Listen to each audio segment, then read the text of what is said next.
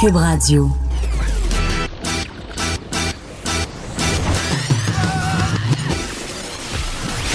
Pour elle, il n'y a jamais de mauvaise question. De 13 à 15. Les effronter. Avec Geneviève Peterson.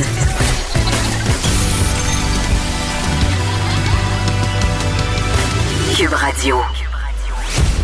Bon lundi tout le monde, j'espère que vous allez bien. Je sais pas si vous l'entendez dans ma voix, peut-être pas, mais je suis excessivement, vraiment, très comme dirait mon enfant de 4 ans qui a fait un mot valise avec vraiment puis très. Je suis très relax parce que j'ai passé la fin de semaine à Québec. Et je veux juste dire et là je sais que ça va faire un petit velours aux gens de Québec parce qu'on est quand on est encore quand même dans cette espèce de de guéguerre entre Montréal et Québec. Donc je sais que ça fait toujours plaisir aux gens de Québec quand on lance des fleurs à leur ville. Et avec raison. Québec est officiellement ma ville préférée où aller relaxer. Quand j'ai envie euh, justement de prendre une pause, d'aller dans une place qui est jolie, où on mange bien, où on peut passer du bon temps, c'est tout le temps vers Québec que je me tourne parce que c'est juste à trois heures de route.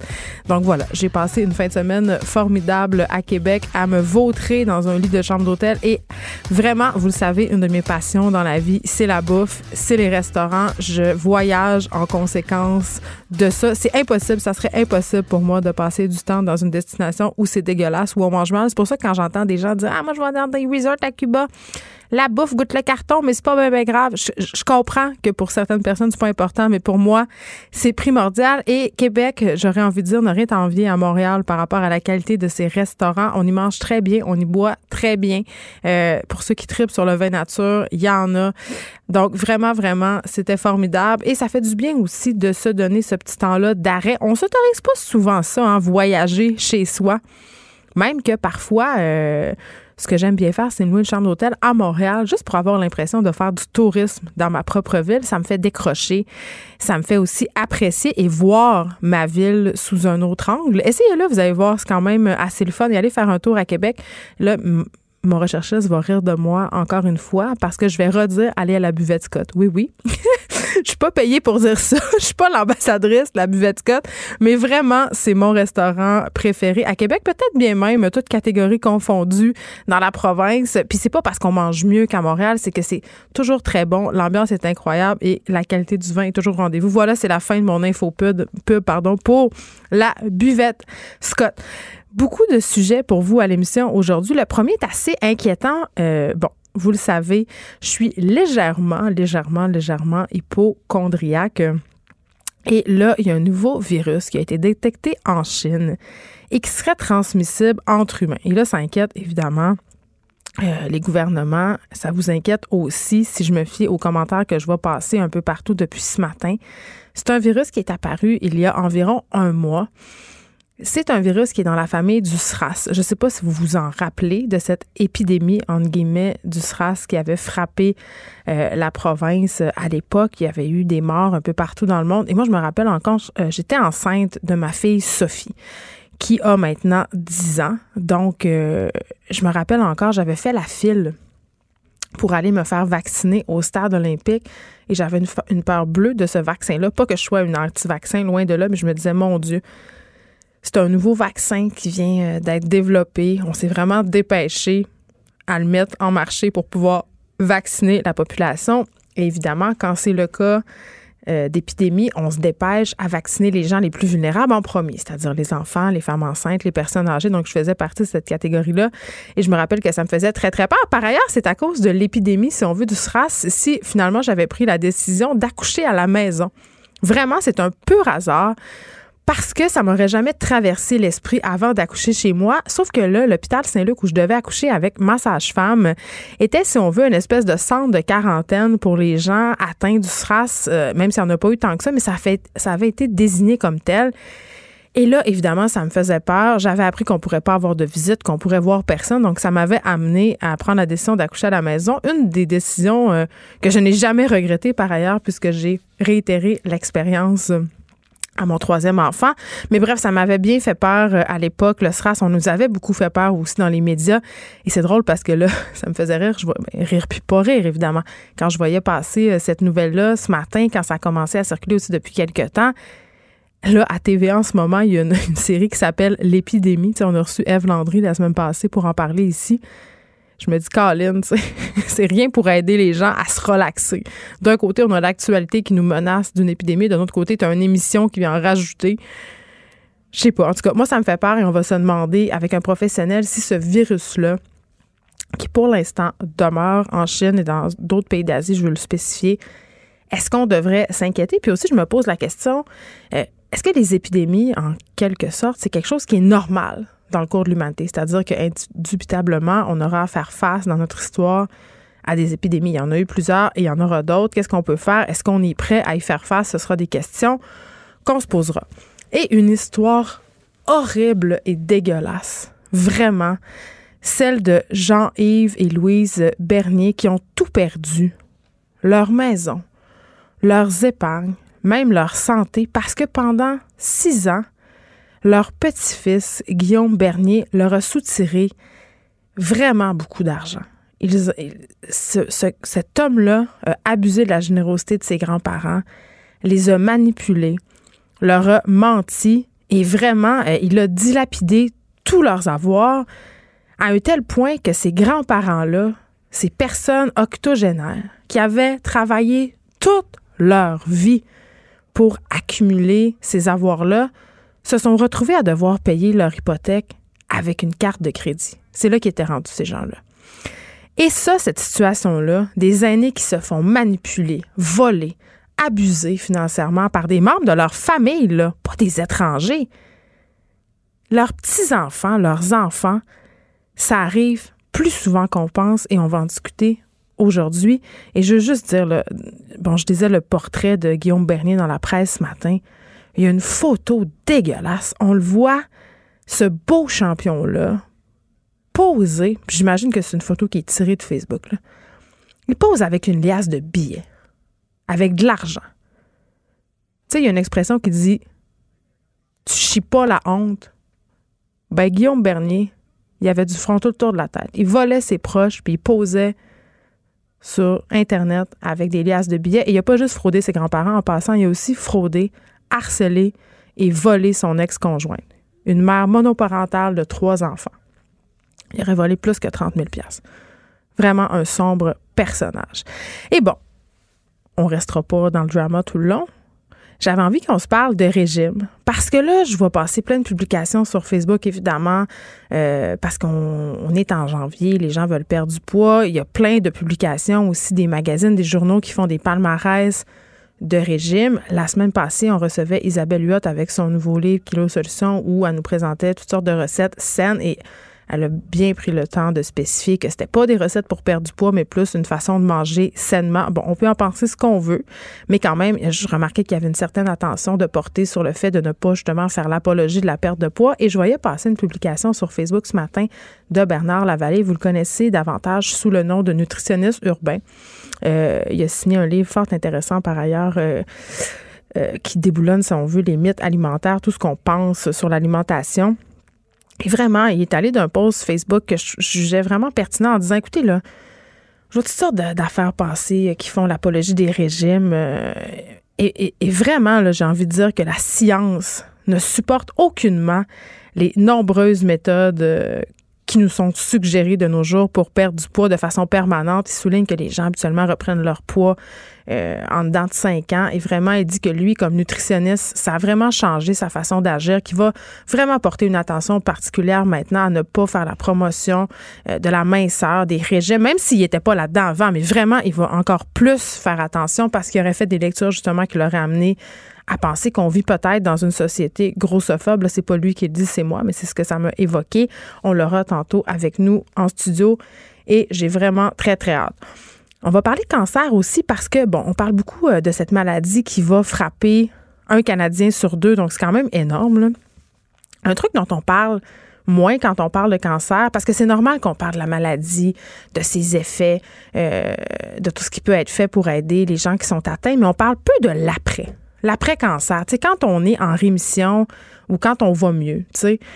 Euh, et vraiment, il y a une fondation, la Fondation québécoise du cancer, qui a fait un dossier qui vise plus particulièrement les jeunes euh, en 18 et 39 ans, je crois. Puis vraiment, on essaie de leur donner des trucs parce que après, ça peut être un peu compliqué de poursuivre sa vie. Tu poursuivre ses études, revenir au travail quand tu as combattu le cancer.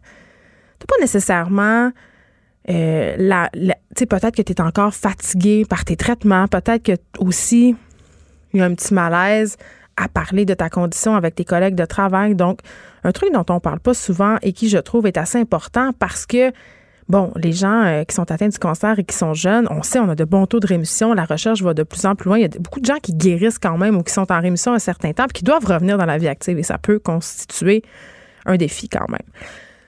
Autre initiative que je trouve vraiment, vraiment, vraiment belle, on va se parler du programme Hockey Adapté. C'est quoi ce le programme Hockey Adapté? Ça permet à des jeunes qui vivent avec un trouble du spectre de l'autisme de jouer au hockey avec des équipes spécialement mises sur pied pour eux. Et moi, je sais pas pour vous, mais je serais curieuse de voir de quoi ça a l'air une équipe constituée de jeunes qui sont atteints de TSA à différents degrés et aussi de voir les parents dans les estrades parce que ça doit quand même changer la dynamique. Et là, ce sera l'ouverture du forum de Davos et Oxfam vient de publier son rapport annuel sur les inégalités.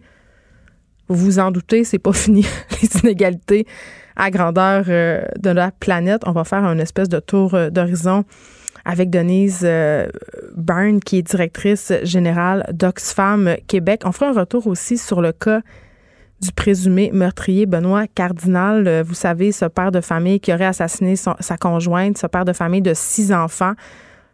On va faire un retour sur les messages considérés troublants qu'il échangeait avec une adolescente de 16 ans parce que Benoît Cardinal faisait office de travailleur social pour la DPJ, travaillait plus précisément au centre jeunesse de Laval. Donc, euh, assez troublant. Merci. Les ambulanciers de Québec aussi qui peuvent depuis peu vous connaissez mon amour des chiens. C'est pour ça que je vous ai parlé de ça. J'avoue que j'ai un peu insisté auprès de mon équipe de recherche, mais c'est parce que je trouve ça beau, OK? Je trouve ça beau. Et même dans le cas de Benoît Cardinal, ça a été utilisé des chiens de thérapie, OK? On sait, on utilise les chiens de thérapie euh, pour de plus en plus de dossiers d'aspect les enfants euh, de Benoît Cardinal et de sa conjointe, euh, évidemment, ont eu recours à ce qu'on appelle un chien apaisant, un chien de thérapie pour les aider un peu à raconter ce qui s'était passé. Mais les chiens de thérapie sont utilisés un peu partout dans notre système. Les ambulanciers les utilisent pour les aider à composer avec un aspect, des aspects parfois assez difficiles de leur travail. Et Émilie Rewellette sera là aujourd'hui. On va finir ça un peu... Euh, moins, moins dramatique que le reste des nouvelles. Humoriste euh, qui nous explique tous les lundis comment on peut changer le monde un geste à la fois. Donc, c'est le, je vais appeler ça la, feel good, le, segment feel good de l'émission. Et là, avant qu'on s'en aille à la pause, est-ce qu'on, qu'on s'inquiète un peu avec cette histoire euh, d'épidémie-là? Je, veux, je sais que Sophie en a parlé dans son émission tantôt, euh, mais je tenais quand même à en reparler parce que peut-être j'avais pas nécessairement la même vision euh, de cette histoire-là que, Sophie. Dans son édition de lundi, OK, le quotidien français que vous connaissez bien, Libération, a consacré un article à la question qu'on pourrait appeler celle du regard insistant. C'est un regard appuyé. Et là, on a catégorisé ça de violence sexuelle que peuvent ressentir euh, les femmes. Et vraiment, l'article s'appelle High Rape, donc le viol par le regard. Et c'est un concept qui vient des États-Unis. Et là, euh, il y a un débat en Europe. On le sait, je ne sais pas si ça avait vu passer ça. Il y a quelques années, euh, dans une ville dans le sud de la France, je crois que c'était à Marseille, on avait fait une vidéo sur le harcèlement de rue. on voyait une jeune femme qui se promenait habillée bien normal, comme vous et moi, on se promène dans la rue l'été. Là, je sais pas si ça portait une jupe, mais même si c'était en bobette, ça justifie absolument rien. Mais elle se promenait dans les rues euh, de la ville et là, on voyait absolument tous les regards insistants que les hommes pouvaient avoir sur certaines parties de son corps, les commentaires aussi euh, dont elle avait fait objet. Donc, ça avait vraiment comme un peu jeté un pavé dans la mort par rapport au harcèlement de rue en France. Et il y a une des villes françaises qui avait décidé un peu de d'agir euh, par rapport à, la circulation de ce vidéo-là, parce qu'évidemment, c'est devenu assez viral. Merci.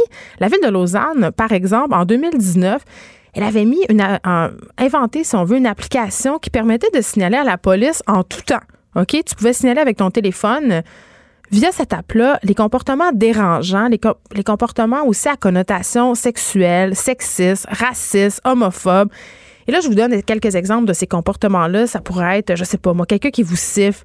Euh, on avait vu aussi dans la vidéo des gens qui faisaient des bruits, là, des bruits obscènes, là, qui rappelaient un peu les, bruits qu'on peut entendre lors des relations sexuelles ou lors une fellation. Tu sais, les gens qui mimaient des affaires. Euh, si on était victime de frottement, euh, des regards aussi. Donc, euh, vraiment, euh, la ville de Lausanne qui avait introduit cette application-là pour mieux étudier le harcèlement de rue. Et ça avait été très, très, très populaire. Plusieurs femmes avaient signalé des hommes aussi parce que le harcèlement de rue, ça n'existe pas juste envers les femmes, bien que ce soit majoritairement les cibles, mais dans la communauté homosexuelle, ça existe aussi. Il y avait certains homosexuels qui avaient fait, bon, des signalements. Et là, bon, on nous arrive avec ce, concept aujourd'hui de, de viol avec le regard parce que euh, cette application-là qui s'appelle Up, bon, sur laquelle on peut signaler 18 actes en tout, là, quand même, euh, jeter en lumière le fait que c'était un phénomène qui se retrouvait assez largement, hein, qui était très, très répandu. Puis si vous êtes déjà promené euh, hein, l'été à Montréal ou à Québec ou dans n'importe quelle grande ville, en tout cas, vous avez peut-être été victime de de regards insistants. Après, est-ce qu'on peut dire violer du regard? Moi, c'est là où je suis un peu. Puis je suis pas en train de nier le phénomène et je suis vraiment tellement pas en train de dire qu'un regard déplacé, ça peut pas rendre mal à l'aise. Ça peut rendre mal à l'aise, ça peut être intimidant. Ça peut même être menaçant. Moi, je me rappelle d'une fois où j'étais assise dans un autobus. Il était tard, j'étais tout seul. Et là, il y a un groupe de gars qui sont rentrés. Ils ont commencé à me regarder par faire des commentaires. Et pour vrai, j'ai eu peur. J'avais peur. Est-ce qu'il s'est passé quelque chose? Est-ce que ces personnes-là m'ont agressé physiquement? La réponse, c'est non. Est-ce que c'est une agression sexuelle? On pourrait débattre du sujet. Il y en a qui parlent du concept de microagression, c'est-à-dire ce n'est pas une agression sexuelle en, proprement parler, mais c'est une microagression. C'est-à-dire c'est une agression qu'on peut rencontrer dans le quotidien. Mais est-ce que c'est un viol du regard? Je, ne sais pas. Tu sais, j'entendais Sophie tantôt dire que ça banalisait peut-être le viol auprès de certaines personnes ou, que ça invalidait ou banalisait justement le viol dont avait fait l'objet certaines victimes. J'aurais tendance à penser que l'expression est un peu forte, mais je pose la question parce que est-ce que c'est le même problème que j'ai avec cette expression-là, viol du regard, euh, que certaines personnes peuvent avoir avec culture du viol parce que c'est un mot fortement connoté, même si la culture du viol existe? Je sais pas. Je posais la question, mais quand même, j'avais tendance à, j'aurais tendance à dire que l'expression violer du regard, c'est un peu fort en café. Écrivaine. Blogueuse. Scénariste et animatrice. Geneviève Peterson. La Wonder Woman de Cube Radio. Bon, parlons-en de l'épidémie, un nouveau virus détecté en Chine qui serait transmissible entre humains. C'est inquiétant. C'est apparu depuis environ un mois. J'en parle tout de suite avec Dr Jasmin Villeneuve, médecin conseil à l'Institut national de la santé publique du Québec. Bonjour, Dr Villeneuve. Oui, bonjour. Écoutez, quand on voit passer ça, quand on commence à parler d'épidémie dans les médias, c'est toujours inquiétant et les gens ont tendance à paniquer. On comprend, je les comprends. Mais là, qu'est-ce qu'on sait de ce mystérieux virus qui est actuellement, disons-le quand même, scruté par les autorités mondiales? Actuellement, ce qu'on sait, c'est que les premiers cas ont été rapportés par la Chine dans une ville en particulier hmm. à partir de la fin décembre. Les premiers cas remonteraient vers la mi-décembre l'apparition. Euh, c'est quand même intéressant que les autorités chinoises aient réussi à l'identifier alors qu'il n'y avait pas beaucoup de cas euh, dans un secteur particulier. Euh, ce qu'on voit maintenant, l'évolution nous montre qu'il y a un peu plus de cas que ce qu'on avait prévu au départ. Et il semble y avoir maintenant de la transmission entre les humains. Ce qu'on ne connaît pas, c'est l'intensité de la transmission. Est-ce que tout le monde transmet au même niveau et est-ce que quels sont les facteurs qui font qu'une personne va devenir malade et l'autre non? Ça, on ne le sait pas encore. Et là, euh, si je comprends bien, c'est un virus de type SRAS, comme un peu ce qu'on avait connu en 2002-2003 au Québec. Oui, ben écoutez, il y a de nombreuses familles de virus et celui qu'on a identifié actuellement est dans la même famille que le SRAS qu'on a connu en 2002-2003. Même famille que d'autres coronavirus qu'on connaît qui donnent des rhumes simples mais le SRAS a marqué parce qu'il a été très sévère, se transmettait, était nouveau et causait des décès aussi. Ça semble un peu plus intense que ce qu'on a actuellement, mais pour le moment, les informations sont partielles. Mais OK, les informations sont partielles, mais est-ce qu'on sait, par exemple, si à l'heure actuelle, le virus, en sa forme euh, présente, il, est, euh, il y a des symptômes assez sévères pour que quelqu'un, par exemple, en meure? Oui, actuellement, on a vu des cas qui sont décédés. On a au moins trois personnes qui ont été rapportées, qui ont été décédées. Mais vous savez, est-ce que c'est des personnes qui sont décédées parce que le virus est très, très méchant puis va causer le décès ou parce que c'est des personnes qui étaient à une santé fragile? Oui, vulnérables. Un simple rhume ici peut faire décéder des personnes qui ont une santé fragile. Donc, on ne sait pas actuellement euh, les décès sont causés par quoi exactement, mais la première personne qu'on a vue semble avoir des maladie qui le rendait plus fragile. Hmm. Mais est-ce que c'est le cas pour toutes les autres? Est-ce que c'est le cas pour tous les cas qui sont actuellement qualifiés de sévères en Chine? Euh, ça, on ne le sait pas pour le moment. Là, docteur Villeneuve, on sait qu'à date, les déplacements en Chine font l'objet d'aucune restriction. Et ce qui inquiète, évidemment, ben, c'est que le virus s'amène ici par les airs, parce qu'on pourrait avoir un ressortissant chinois, par exemple, ou quelqu'un qui a visité la Chine, qui s'amène ici, qui est porteur, et là, ça se répand chez nous. Est-ce que c'est un scénario plausible? C'est sûr que c'est plausible. C'est ce qu'on a connu en 2003 avec le SRAS, entre autres avec la ville de Toronto. C'est une possibilité, ce qui fait qu'on prend aussi des mesures pour si jamais ça arrive, parce que le risque actuellement est très faible, mais c'est pas impossible qu'on puisse essayer de l'identifier le plus rapidement possible et ce qu'on appelle dans notre jargon, le contenir, donc d'éviter qu'il se répande. OK, comment ça marche? Parce que tantôt, je disais en début d'émission, c'est drôle, des fois, euh, euh, la réalité dépasse la fiction. On a en ce moment une série hein, au Québec qui s'appelle L'épidémie qui passe à TVA et là, on suit justement quelqu'un qui travaille à la santé publique. Et je veux savoir jusqu'à quel point c'est réaliste, cette fiction-là. C'est-à-dire, là, en ce moment, à l'Institut de santé publique du Québec, vous suivez ça. Comment vous faites pour contenir justement cette menace? Est-ce que le gouvernement est prêt à faire face à ça? Oui, ben écoutez, je peux pas vous faire parallèle avec la série, je l'ai pas écouté encore, mais c'est mon intention éventuellement de l'écouter. Euh, comment qu'on travaille actuellement, c'est sûr que la première des choses, c'est qu'on se tient en lien avec les informations qui sont transmises. Mm. Euh, c'est sûr qu'il y a beaucoup d'informations sur les sites officieux qui sont les, euh, les communiqués de presse, des choses du genre, mais on, regarde les sites officiels comme l'OMS, les CDC, l'Agence en publique du Canada aussi, qui amènent l'information pour que toute l'information soit pareille et qu'on ait toute la bonne euh, orientation. Oui, parce que la chaîne n'est pas reconnue pour être euh, le pays le plus transparent, là, on s'entend. Habituellement, non, mais je vais vous dire que là-dedans, ils ont quand même avancé rapidement. Ils ont identifié rapidement euh, le virus au niveau de la séquence ADN. Ça a été transmis rapidement aux autres pays, ce qui fait qu'au Canada, ils ont développé des tests pour pouvoir, c'est préliminaire, mais ils vont pouvoir identifier un cas s'il y en a. Donc, même si la transparence n'est peut-être pas de 100% elle est quand même beaucoup mieux qu'elle a déjà été. Entre autres, on fait toujours la référence avec l'épisode du SRAS. Et là, euh, à ma question, est-ce que nos gouvernements sont prêts? Est-ce qu'ils sont prêts? Bien, écoutez, quand on dit être prêt, c'est toujours embêtant quand on ne sait pas exactement ce qui va nous arriver, mais je peux vous dire qu'on est préparé. On est préparé justement. Si quelqu'un arrive, je voyais aujourd'hui les annonces euh, au niveau des principaux euh, aéroports au pays, à Montréal, à Toronto, à Vancouver, qui vont faire un triage des gens qui arrivent justement de la Chine, qui arrivent entre autres de la ville en question, mm. pour être capable de, s'ils sont malades, de les, de les identifier rapidement, de les faire consulter rapidement pour déterminer est-ce que c'est ça ou est-ce que c'est d'autres choses. Il faut voir qu'on est dans une période de circulation de virus respiratoire. Il y a beaucoup de grippe, de rhume. Il faut identifier le bon cas parmi tous ceux-là. Puis comment on fait? Est-ce que les symptômes sont différents? C'est ça le problème, les symptômes ne sont pas très différents. Donc, ce qu'on va faire, c'est d'où est-ce que les personnes viennent. C'est sûr que si quelqu'un arrive de la Chine ou il arrive d'un endroit où il n'y a pas eu de cas, il y a moins de probabilité qu'il l'ait que s'il vient euh, de la ville en question. Donc, la première question, d'où est-ce que les gens viennent? Quelles expositions ils ont eu? Est-ce qu'ils sont allés avec des animaux vivants? Est-ce qu'ils ont eu des cas dans leur famille, dans leur contact qui étaient malades? Ça va nous orienter aussi. Il y a un coup qu'on retient les personnes en disant peut-être que ça peut être un cas. Il y a tout un processus, s'il est en milieu de soins, de mesures de précaution pour éviter qu'il le transmette à d'autres personnes. Et ça, c'est des mesures qu'on connaît déjà. C'est un peu le même genre de mesures qu'on peut mettre pour un cas de tuberculose, pour un cas de Par exemple. Donc, par exemple. Donc, on connaît les gens dans les milieux de soins savent comment faire les mesures.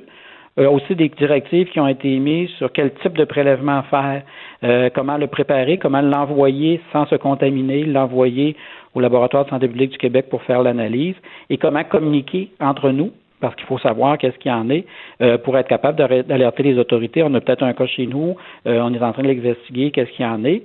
Et donc, c'est d'identifier le cas et s'assurer qu'il n'y a pas d'autres maladies non plus. Dans le cas du SRAS, on avait euh, évidemment euh, conçu un vaccin hein, pour faire face, si on veut, à cette menace-là. À partir de quand on se met à travailler justement sur un vaccin pour éradiquer ou prévenir justement une épidémie? Euh, ben, écoutez, ça va dépendre de, de bord d'identifier le, virus. Pour l'instant, vous parlez d'un vaccin contre le SRAS, mais je pense qu'il n'y en a pas. Euh, pour les coronavirus de vaccins, euh, mais il y a des travaux qui se font et l'enjeu, c'est d'être capable d'identifier un vaccin euh, qui est assez stable, qui ne donne pas la maladie. Hmm. Et actuellement, souvent, les compagnies vont se mettre à le faire maintenant mais ça peut prendre quand même quelques semaines, quelques mois à sortir avant que ce soit vraiment efficace. Et docteur Villeneuve, dites-moi, les épidémies, entre guillemets, ce, type euh, d'incident-là, ça fait partie euh, de la vie, entre guillemets? On, fait face comme humanité euh, à des périodes X de façon sporadique à certaines épidémies. C'est un phénomène normal.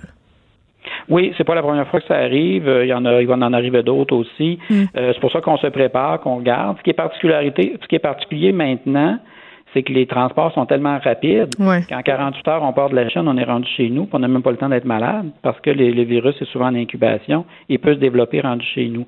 Ça, c'est la grosse particularité de notre époque qui fait que les maladies se transmettent beaucoup plus rapidement dans le monde. Euh, donc, on fait face rapidement à quelque chose de mondial alors qu'avant, c'était beaucoup plus localisé. Donc, on doit s'inquiéter ou non? On, reste préoccupé, on suit la situation, mais pour mm. l'instant, je ne pense pas que les Québécois ont à s'inquiéter de la situation là, qui se passe en Chine.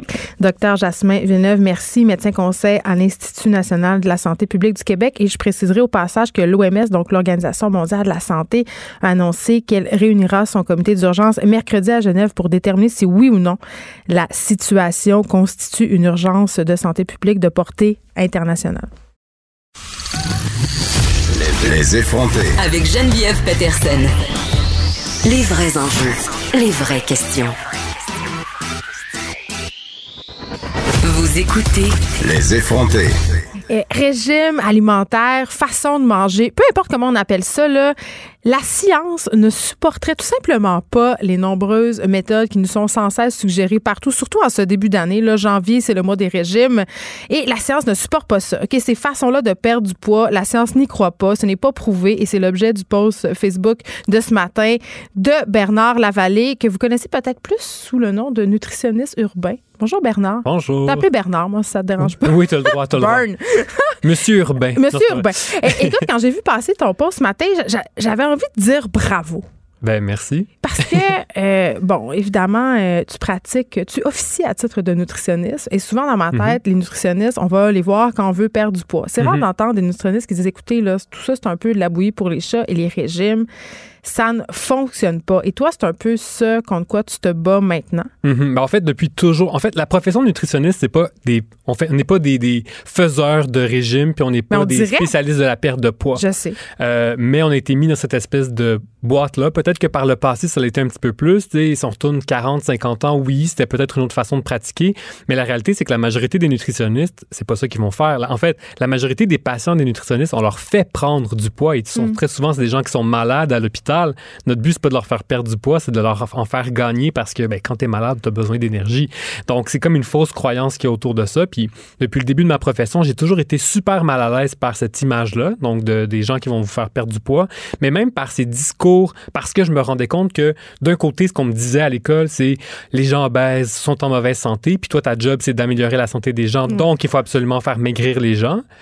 Et de l'autre côté, de me rendre compte que ces messages-là pouvaient avoir une influence négative sur la santé mentale des gens. Tu sais, c'est comme, c'est ça. Donc, de voir que ça affectait les gens autour de moi, cette espèce de culture de la diète, ben ça m'a rendu mal à l'aise. Puis au fil du temps, j'ai juste commencé à arrêter d'en parler, en m'en éloigner le plus possible.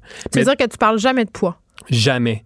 Vraiment, là, je, n'aborde pas ce, ce sujet-là parce que, un, ça m'intéresse pas. J'ai jamais voulu être justement être celui qui fait perdre le poids, ça, c'est un sujet qui me fait bailler, honnêtement, mais c'est surtout que ça a des conséquences qui sont très négatives. Puis il y a tellement d'autres personnes qui parlent de perte de poids dans notre environnement médiatique et dans notre environnement direct, là, notre famille. Il y a tellement de gens qui font des commentaires sur le poids que j'ai clairement pas besoin d'en rajouter. Je pense qu'on en entend bien en masse. Mais Bernard Lavallée, tu te bats depuis plusieurs années contre les mythes alimentaire, mm -hmm. les fausses croyances. Mm Par ailleurs, tu as écrit un livre qui s'appelle N'avalez pas tout ce qu'on vous dit. Mm-hmm. Euh, il y a toute une industrie qui était très forte, un lobby aussi autour euh, de la perte de poids. Puis, ben puis là, je pense aussi que cette industrie-là, en ce moment, est en train de se réveiller, un peu comme l'industrie du tabac.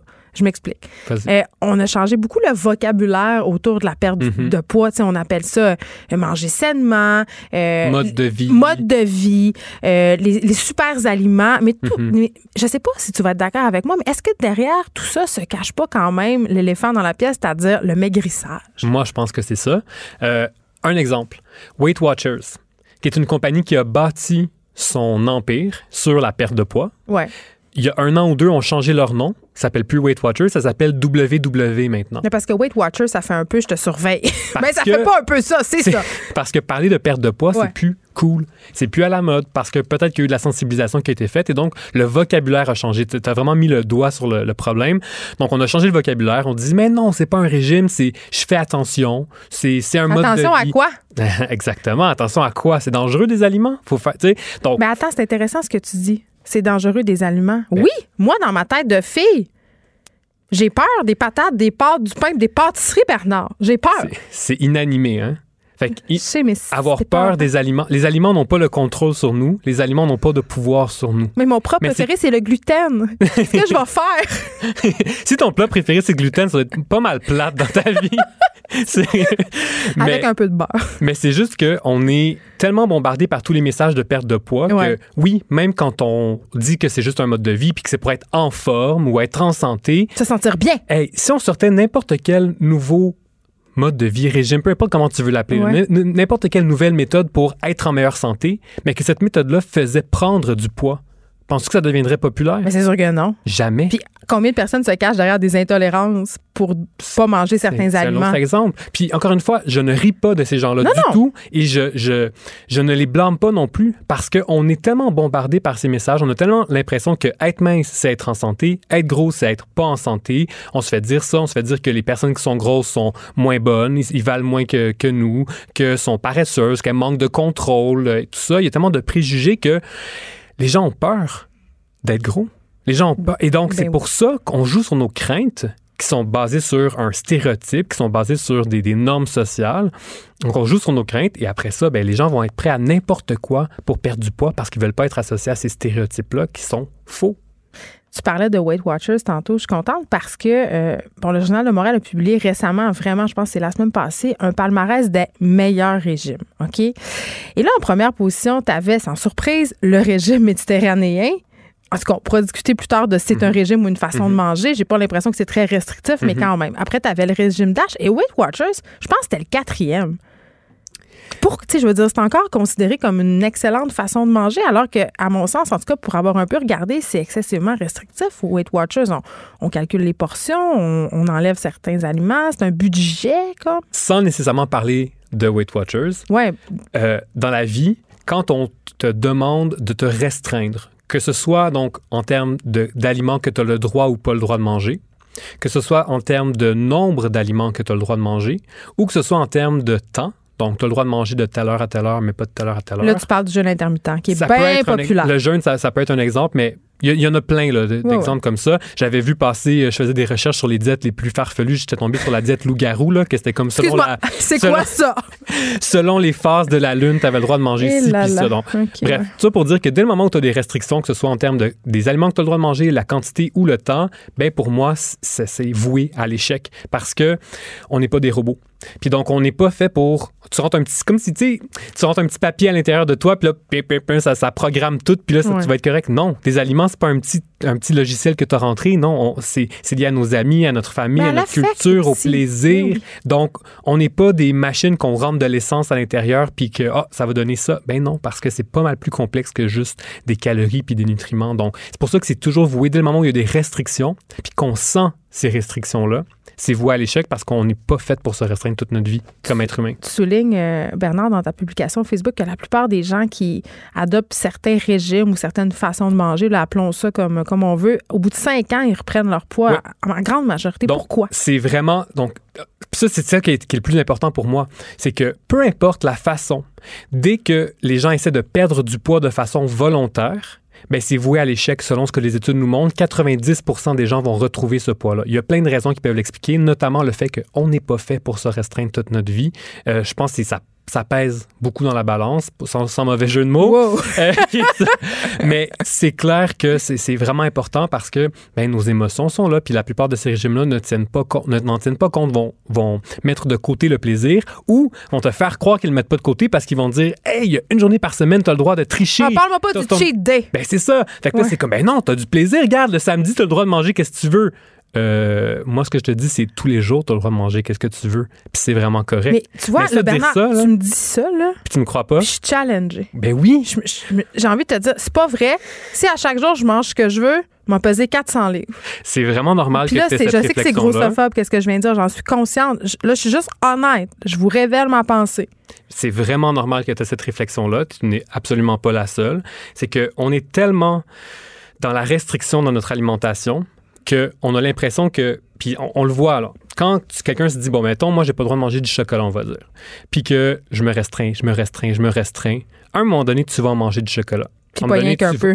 tu vas rentrer dans, tu vas aller t'acheter des palettes ou tu vas rentrer dans la boîte de biscuits, tu vas la manger au complet. Qu'est-ce qui va se passer? Tu vas te sentir mal, tu vas te sentir coupable, puis tu vas te dire, je suis poche, j'ai pas réussi, donc tu vas vouloir te, te, vas être coupable, puis tu vas vouloir te punir davantage, puis tu vas te restreindre davantage. Puis ce, ce cycle-là de restriction et de désinhibition, il est super bien démontré par la science. N'importe qui qui se restreint finit par tomber là-dedans.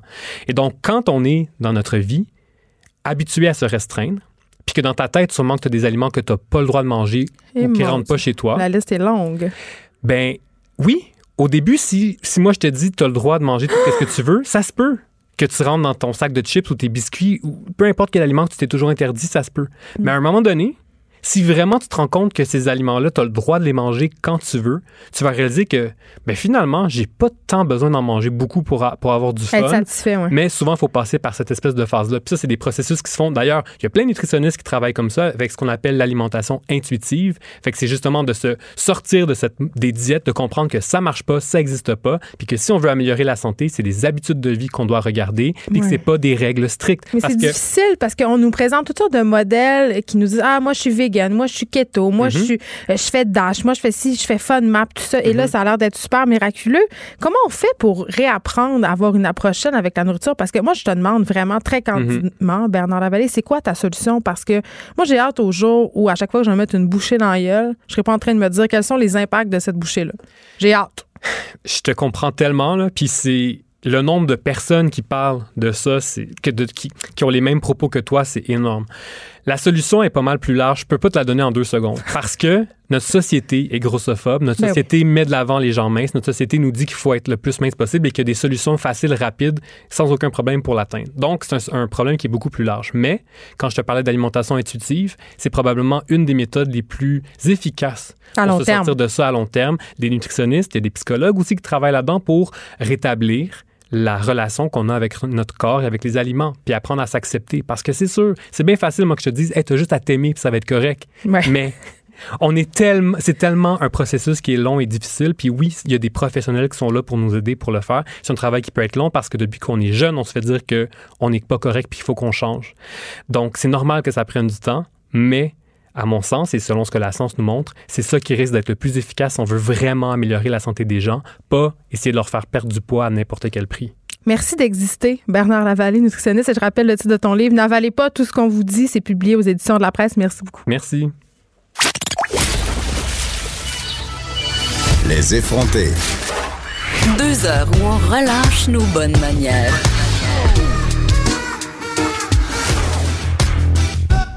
Cube On Radio. va revenir sur ce cas, euh, celui de Guillaume Bernier qui a soutiré des centaines de milliers de dollars à ses grands-parents, Jean-Yves et Louise Bernier. Louise Bernier qui est malheureusement décédée euh, depuis les événements. Les personnes retraitées sont encore trop souvent, vraiment trop souvent, la cible de fraudes. Et ces fraudes-là sont parfois orchestrées par leurs proches et c'est ce qui déchire le cœur encore plus. J'en parle avec Judith Gagnon, présidente de l'Association québécoise de défense des droits des personnes retraitées et pré-retraitées. Bonjour, Madame Gagnon.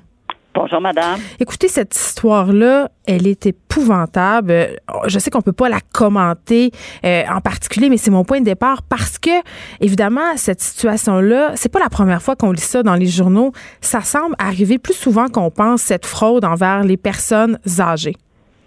C'est vrai, madame.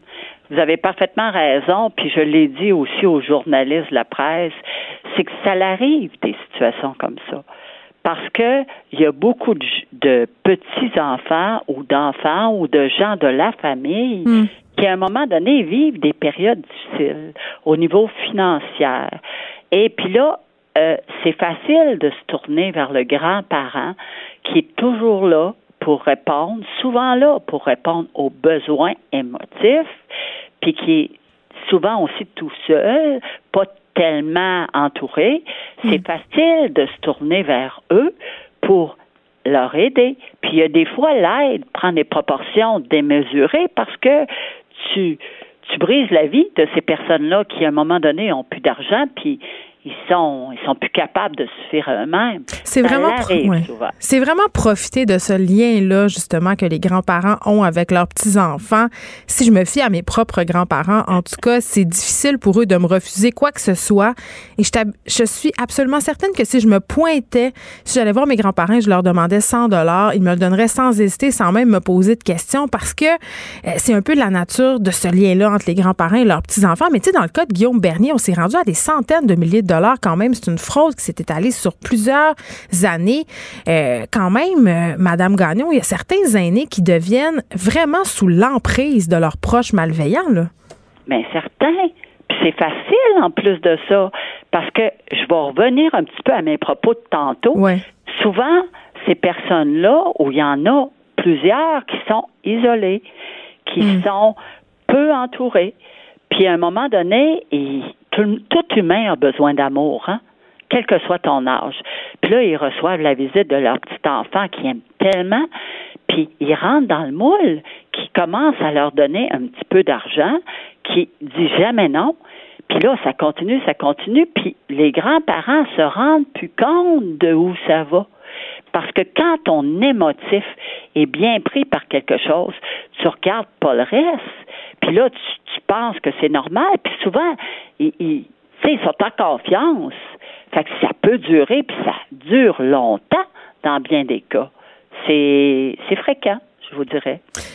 Mais vous parlez justement de ce lien de confiance-là, puis c'est tellement triste ce que vous venez de dire par rapport au fait que, puis on le sait, là, il y a beaucoup de personnes âgées, Madame Gagnon, qui vivent dans un grand état d'isolement. Donc, c'est clair que quand ils reçoivent la visite, ils sont très contents. Puis, j'imagine qu'ils se disent dans leur fort intérieur, mais si j'arrête de lui donner de l'argent, il, va. C'est ça. Puis ça, c'est épouvantable. Puis, un autre aspect aussi, je crois, c'est que quand c'est ton petit-fils ou ta petite-fille qui te prend de l'argent, qui te vole de l'argent, ben la tentation de rapporter ça à la police ou, aux proches, aux autres personnes de la famille, elle doit pas être tellement là, là ça doit être caché. Mais ben, c'est caché certain parce que tu as honte aussi. Hmm. La honte, la culpabilité. Vous savez, là, la culpabilité, c'est fort, c'est très fort.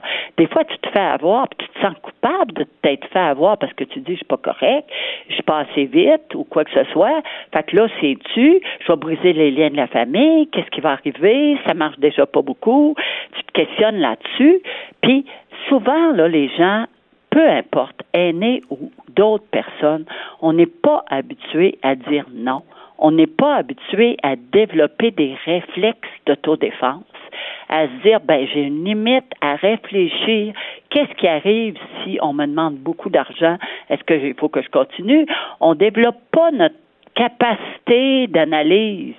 On reste beaucoup dans l'émotif. Nous, à la QDR, on préconise que les aînés développent une capacité ou des réflexes d'autodéfense, puis qu'ils regardent la situation clairement, puis il y a beaucoup de ressources qui peuvent leur aider. Parce que quand tu restes au plan émotif, souvent, tu n'es plus capable d'agir. Puis quand tu, tu, te rends vraiment compte de la situation, ben des fois, tu n'as plus d'argent. Il est trop tard. Mais oui. Il est trop tard.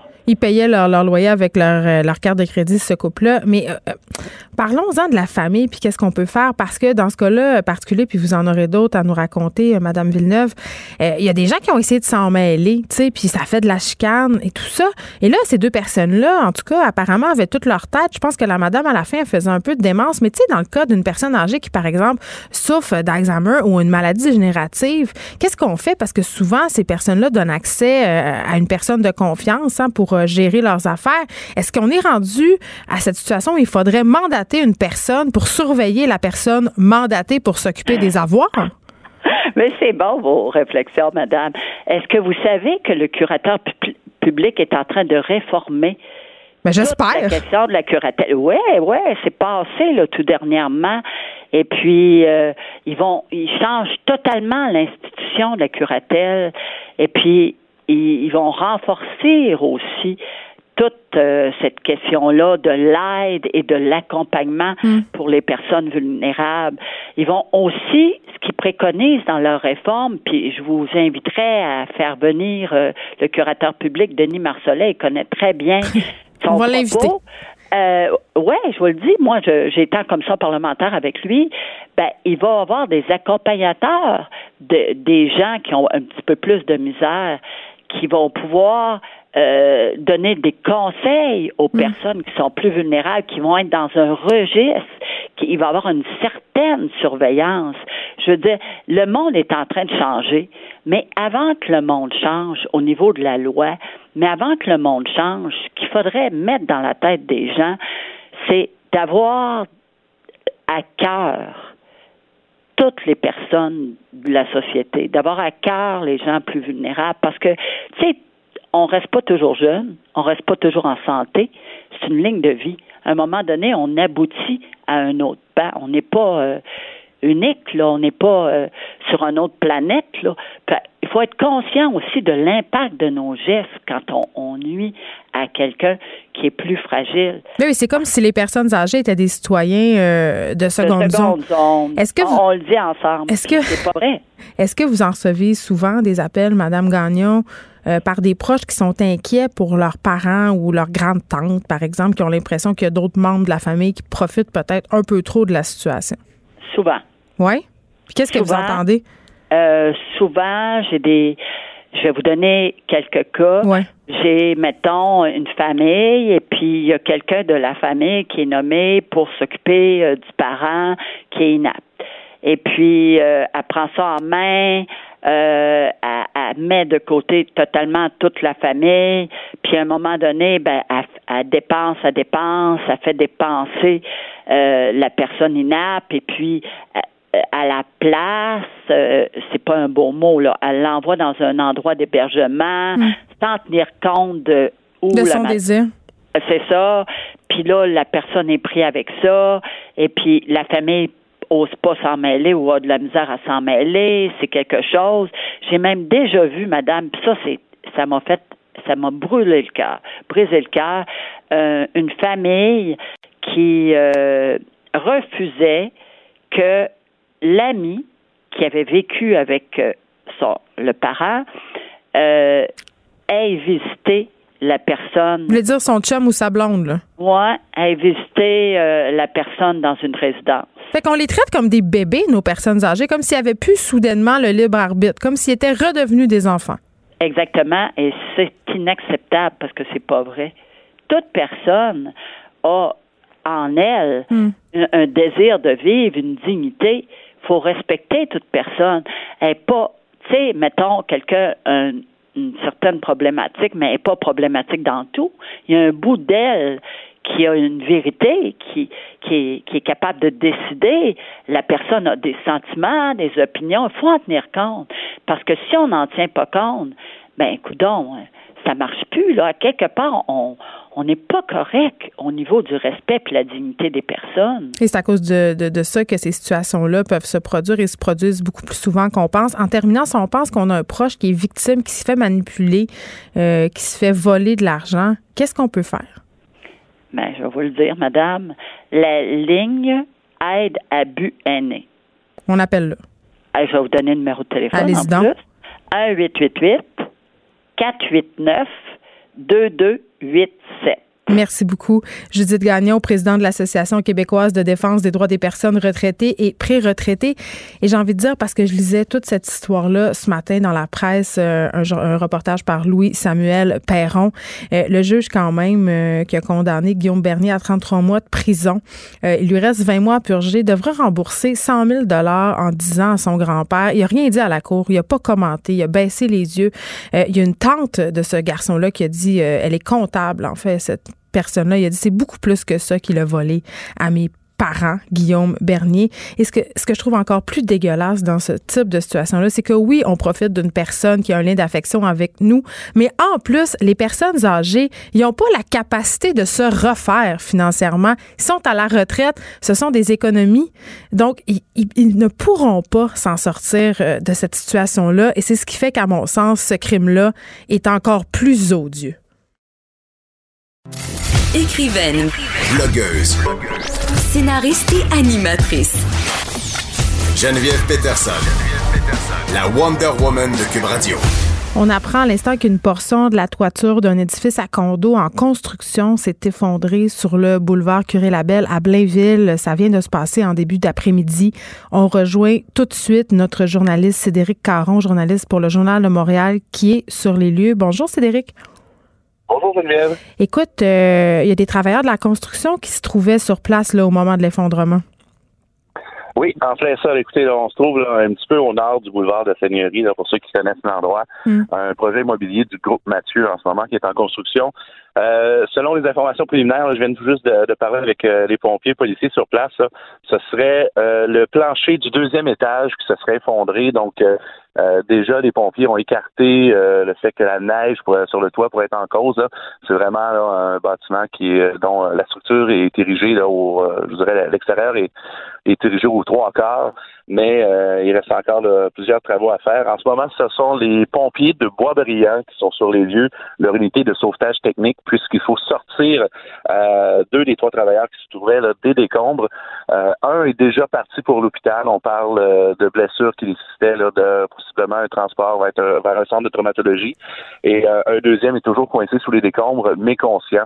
Donc, euh, l'unité de sauvetage technique des pompiers de est sur place pour euh, tenter d'extirper la victime. Donc, ce que je comprends, euh, Cédric Caron, c'est qu'on craint pas pour la vie de ces travailleurs de la construction-là à ce stade-ci. Non, la vie des, travailleurs, pour le moment, ne serait pas en danger.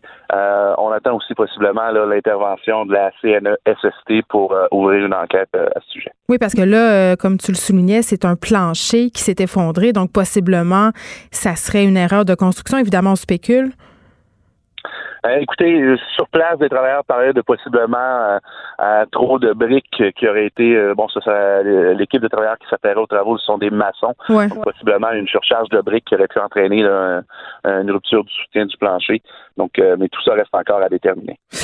Cédric Caron, merci beaucoup de nous avoir parlé. Évidemment, c'est un dossier qu'on va continuer à suivre pour vous et on va souhaiter euh, évidemment euh, bonne chance aux travailleurs qui ont été blessés dans cet effondrement-là et on va souhaiter aussi trouver la cause le plus rapidement possible.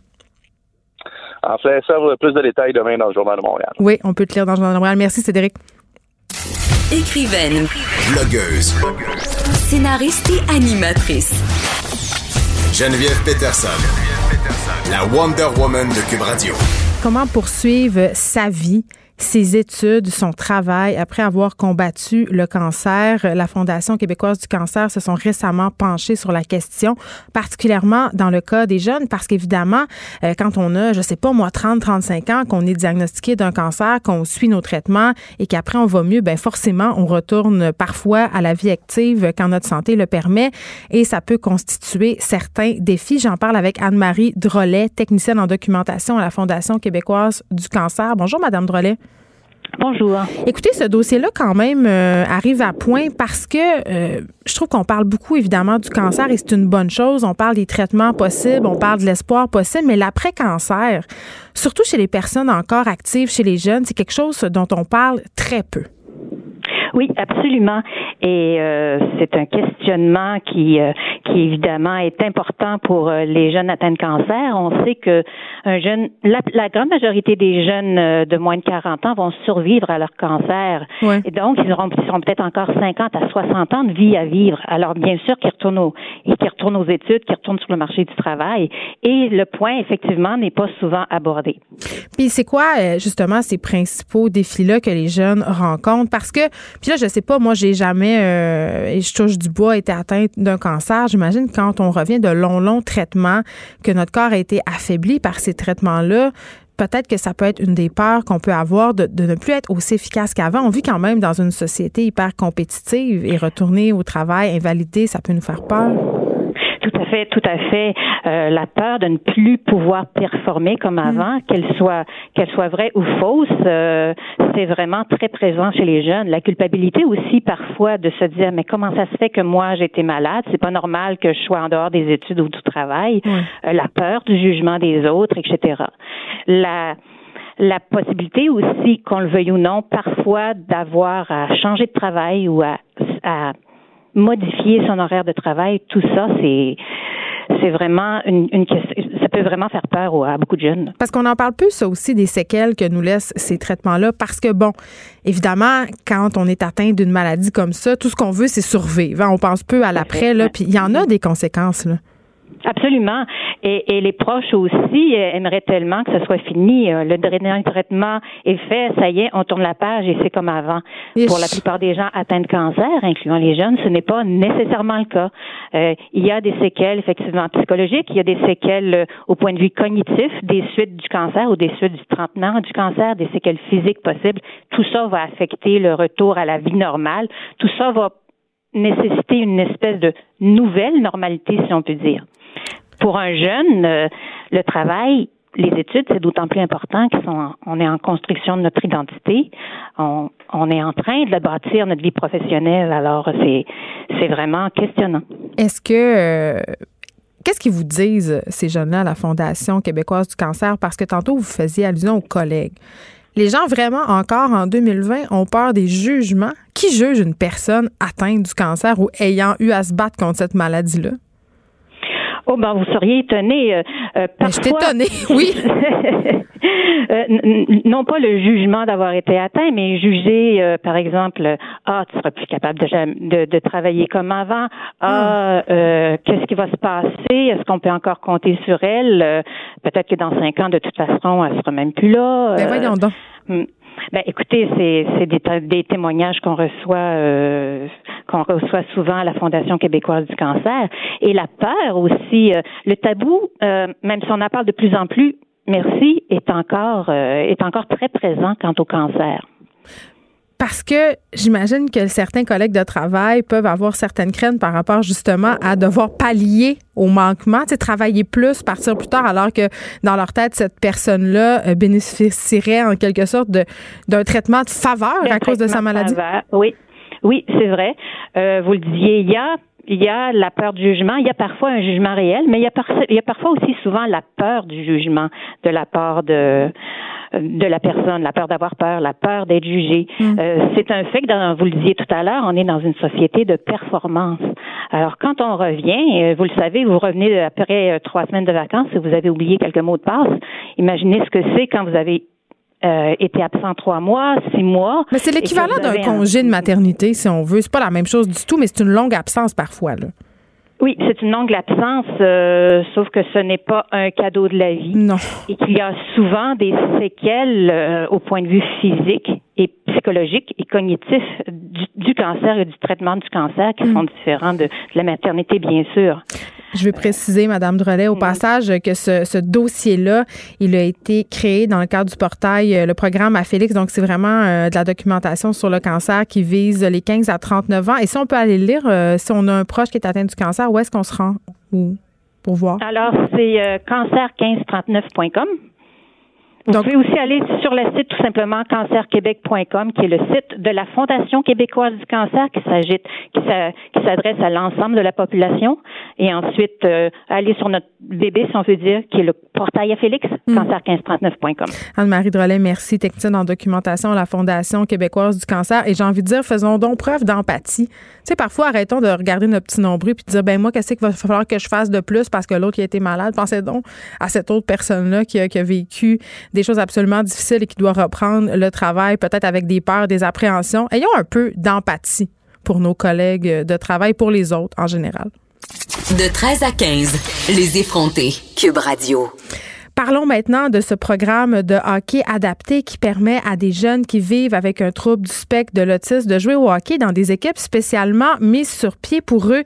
Et là, je parle à Vicky Jolicoeur, qui est entraîneuse de l'une de, cette équipe, de l'une de ces équipes-là, évidemment, et qui est dirigeante de hockey adapté à Varennes. Bonjour, Vicky Jolicoeur. Bonjour. Écoutez, euh, premièrement, je trouve que c'est une initiative formidable. Vraiment, bravo. Oui, euh, merci. je veux qu'on commence tout de suite. On brise tout de suite le préjugé, OK? Parce que un préjugé que j'ai, euh, puis que plusieurs personnes ont par rapport euh, mhm. au TSA, c'est que les personnes atteintes d'autisme ont de la difficulté à entrer en relation avec les autres et peut-être que dans cette optique-là, c'est impossible pour eux de faire des sports d'équipe. Mais là, vous, vous venez varger, entre guillemets, dans ce préjugé-là à deux pieds, là, à coup de patin. Mais c'est sûr que si je rentre dans toutes les technicalités, je pourrais pas vous les expliquer au point puis à la virgule. Mais pour ce qui est du trouble du spectre de l'autisme, effectivement, on vache dedans, comme vous dites. Oui, il y en a qui ont des troubles de langage. Oui, il y en a mm. qui ont des troubles à se faire des amis puis à communiquer. Et effectivement, euh, à travers le sport, à travers notre organisme, ils réussissent, eux autres, là, à défaire un peu ces barrières-là. Est-ce que quand vous avez, euh, quand cette idée-là de faire une ligue de hockey euh, adaptée euh, est venue, est-ce que vous avez rencontré des réticences dans le milieu au départ? c'est sûr que tout d'abord, il faut comprendre que quand on décide de, mettre sur pied un projet comme ça, les premiers, premiers pionniers, Vilica et Karel, se sont battus. Hmm. C'était la première équipe en 2015. Donc, moi, le programme, il roulait déjà depuis un an. Alors, quand j'ai pris le programme et moi, j'ai amené ça à mon association à Varennes, hmm. et c'était facile de m'appuyer sur quelque chose qui fonctionnait bien. Alors, ils savaient que ça fonctionnait, ils savaient, ils savaient aussi qu'il y avait un bon potentiel. Donc, pour moi, euh, l'association était ouverte c'était comment qu'on installe ça, comment qu'on met ça en place. Oui, puis comment vous l'adaptez, le sport aussi, à cette réalité-là, la réalité du TSA, parce que vous l'avez dit, ça se décline en toutes sortes de façons, là. Exactement. Premièrement, si on regarde un hockey régulier, il y a des pratiques euh, parties la semaine, au nombre de deux, au nombre de trois. Nous, on a simplifié ça une fois par semaine. OK. Pour les enfants, à la même heure, la même date. Donc, ça respecte une routine, c'est important pour eux. Deuxièmement, on a pris tout ça, on a divisé ça en trois groupes, puis on s'est dit, on va offrir un groupe récréatif pour ceux qui commencent. On va offrir un groupe intermédiaire pour ceux qui ont des techniques de patin avec le bâton, la rondelle. Puis on va faire un groupe avancé pour ceux qui, le hockey avec les règlements, ça fonctionne. Ben, le groupe 1, le premier groupe, le groupe récréatif intermédiaire, n'ont pas tous les règles du hockey. On s'amuse pour le plaisir, on apprend la base, ils ont bien du fun, puis c'est ça pour nous l'objectif. Fait qu'il n'y a pas d'aspect compétitif, là. Même pas. Au cadran, les points, on les compte pas. Bon, bien sûr, les jeunes sont assez vite, hein? Ils ont quand même un esprit, euh, un esprit combatif, puis une fierté mais c'est pas ce qu'on démontre. C'est le plaisir d'abord et avant tout. Euh, Madame Jolicoeur, je veux qu'on se parle des parents, OK? Parce que, on le sait, là, dans le hockey amateur, les parents sont très intenses. Ça a défrayé souvent la manchette, les parents qui mhm. peuvent faire preuve de propos violents dans les estrades, qui causent des problèmes. Bref, sont intenses. Et là, vous, j'imagine que c'est pas la même affaire. Les parents doivent être très impliqués. L'ambiance dans, dans l'aréna, elle, elle doit pas être pareille. Elle est quand même festive parce que c'est des réalisations hein, pour euh, moi, en étant maman euh, d'un bel ado de 12 ans avec le spectre de l'autisme, qui accompli sur la glace, c'est des réussites. C'est des réussites à tous les semaines, à tous les années. Donc, les parents sont, sont vraiment dedans, sont vraiment captifs, ils encouragent, mais tous les autres enfants qui se retrouvent là vivent aussi avec leurs différences. Donc, il n'y a pas de jugement. Il n'y a pas de critique à y avoir. Là. On, on les accueille tels qu'ils sont. On y va à leur rythme. On y va selon leurs habiletés, selon leur développement les parents sont juste contents, sont même contents de voir le petit, ami ou la petite amie évoluer lui aussi, puis percer les barrières, puis réussir à communiquer, puis réussir à verbaliser. Donc, euh, je vous dirais que ça a une grosse différence dans les estrades. C'est ça qu'on trouve magnifique. Une belle solidarité entre parents. Puis là, vous parlez des effets positifs euh, sur l'ambiance dans l'aréna, ce qu'on peut voir, mais sur ces jeunes-là, là, euh, pour leur TSA, j'imagine, que ça doit avoir un certain effet positif? C'est notre plus belle réussite pour les dirigeants puis pour les entraîneurs, honnêtement, parce que les parents viennent nous voir puis disent moi la routine du matin était beaucoup plus dure, puis là maintenant euh, ils s'habillent puis il y a une autonomie puis les consignes, ils comprennent. On peut avoir un jeune qui a un trouble de langage qui n'était pas capable de regarder euh, son ami, pas capable de parler. Là c'est bonjour, comment ça va, comment ça a été?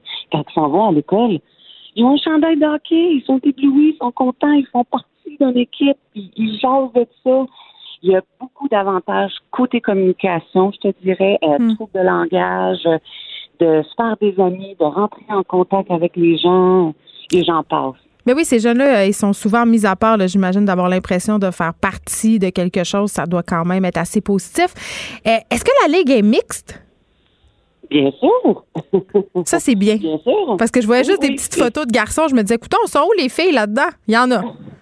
Non, non, non, non. Ils sont en reste filles, garçons de 6 à 17 ans. vivant avec le spectre de l'autisme. On a quatre villes, il y a Varennes, il y a Saint-Julie, il y a Chambly, il y a Saint-Jean. pour le moment, c'est ça, ça continue à s'agrandir. Hockey Québec a reconnu le hockey adapté comme l'une de ses divisions en septembre 2019. C'est quand même une excellente nouvelle. au même titre que Atom oui Bantam. Donc vraiment, euh, ça fait partie de la ligne. On jase, là, Madame Jolica, on rêve un peu.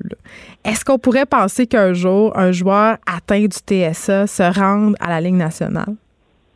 Ben, écoutez, ce que je peux vous dire, deux belles victoires de cas deux enfants qui ont euh, évoluer au sein du programme d'hockey adapté qui sont maintenant au hockey mineur régulier. Donc, si vous appelez ça euh, la ligne nationale, ben, ben quand même. Ça, c'est là. Moi, je vais dire que ça, c'est leur ligne nationale. Mais c'est quand même extraordinaire. Oui, donc euh, avec nous, ils apprennent les bases à leur rythme.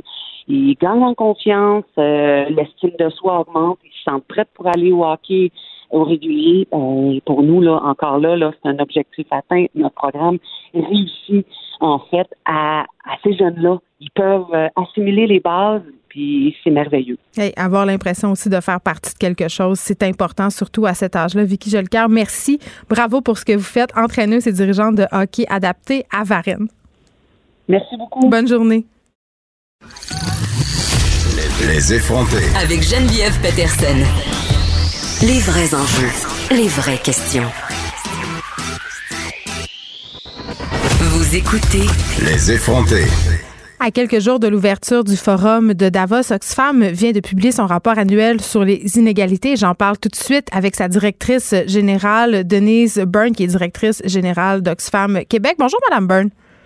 Bonjour.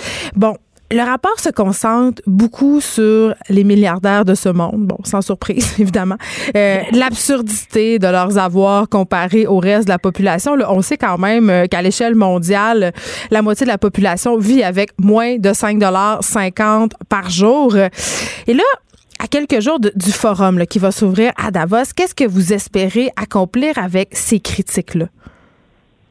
Ben, en fait, d'une part, on veut euh, attirer, la, comme vous dites, l'attention sur les inégalités qui continuent à croître. Donc, mm. La richesse s'accumule de plus en plus dans un plus petit groupe de personnes, pendant que des grands pans de l'humanité euh, sont dans des conditions de pauvreté.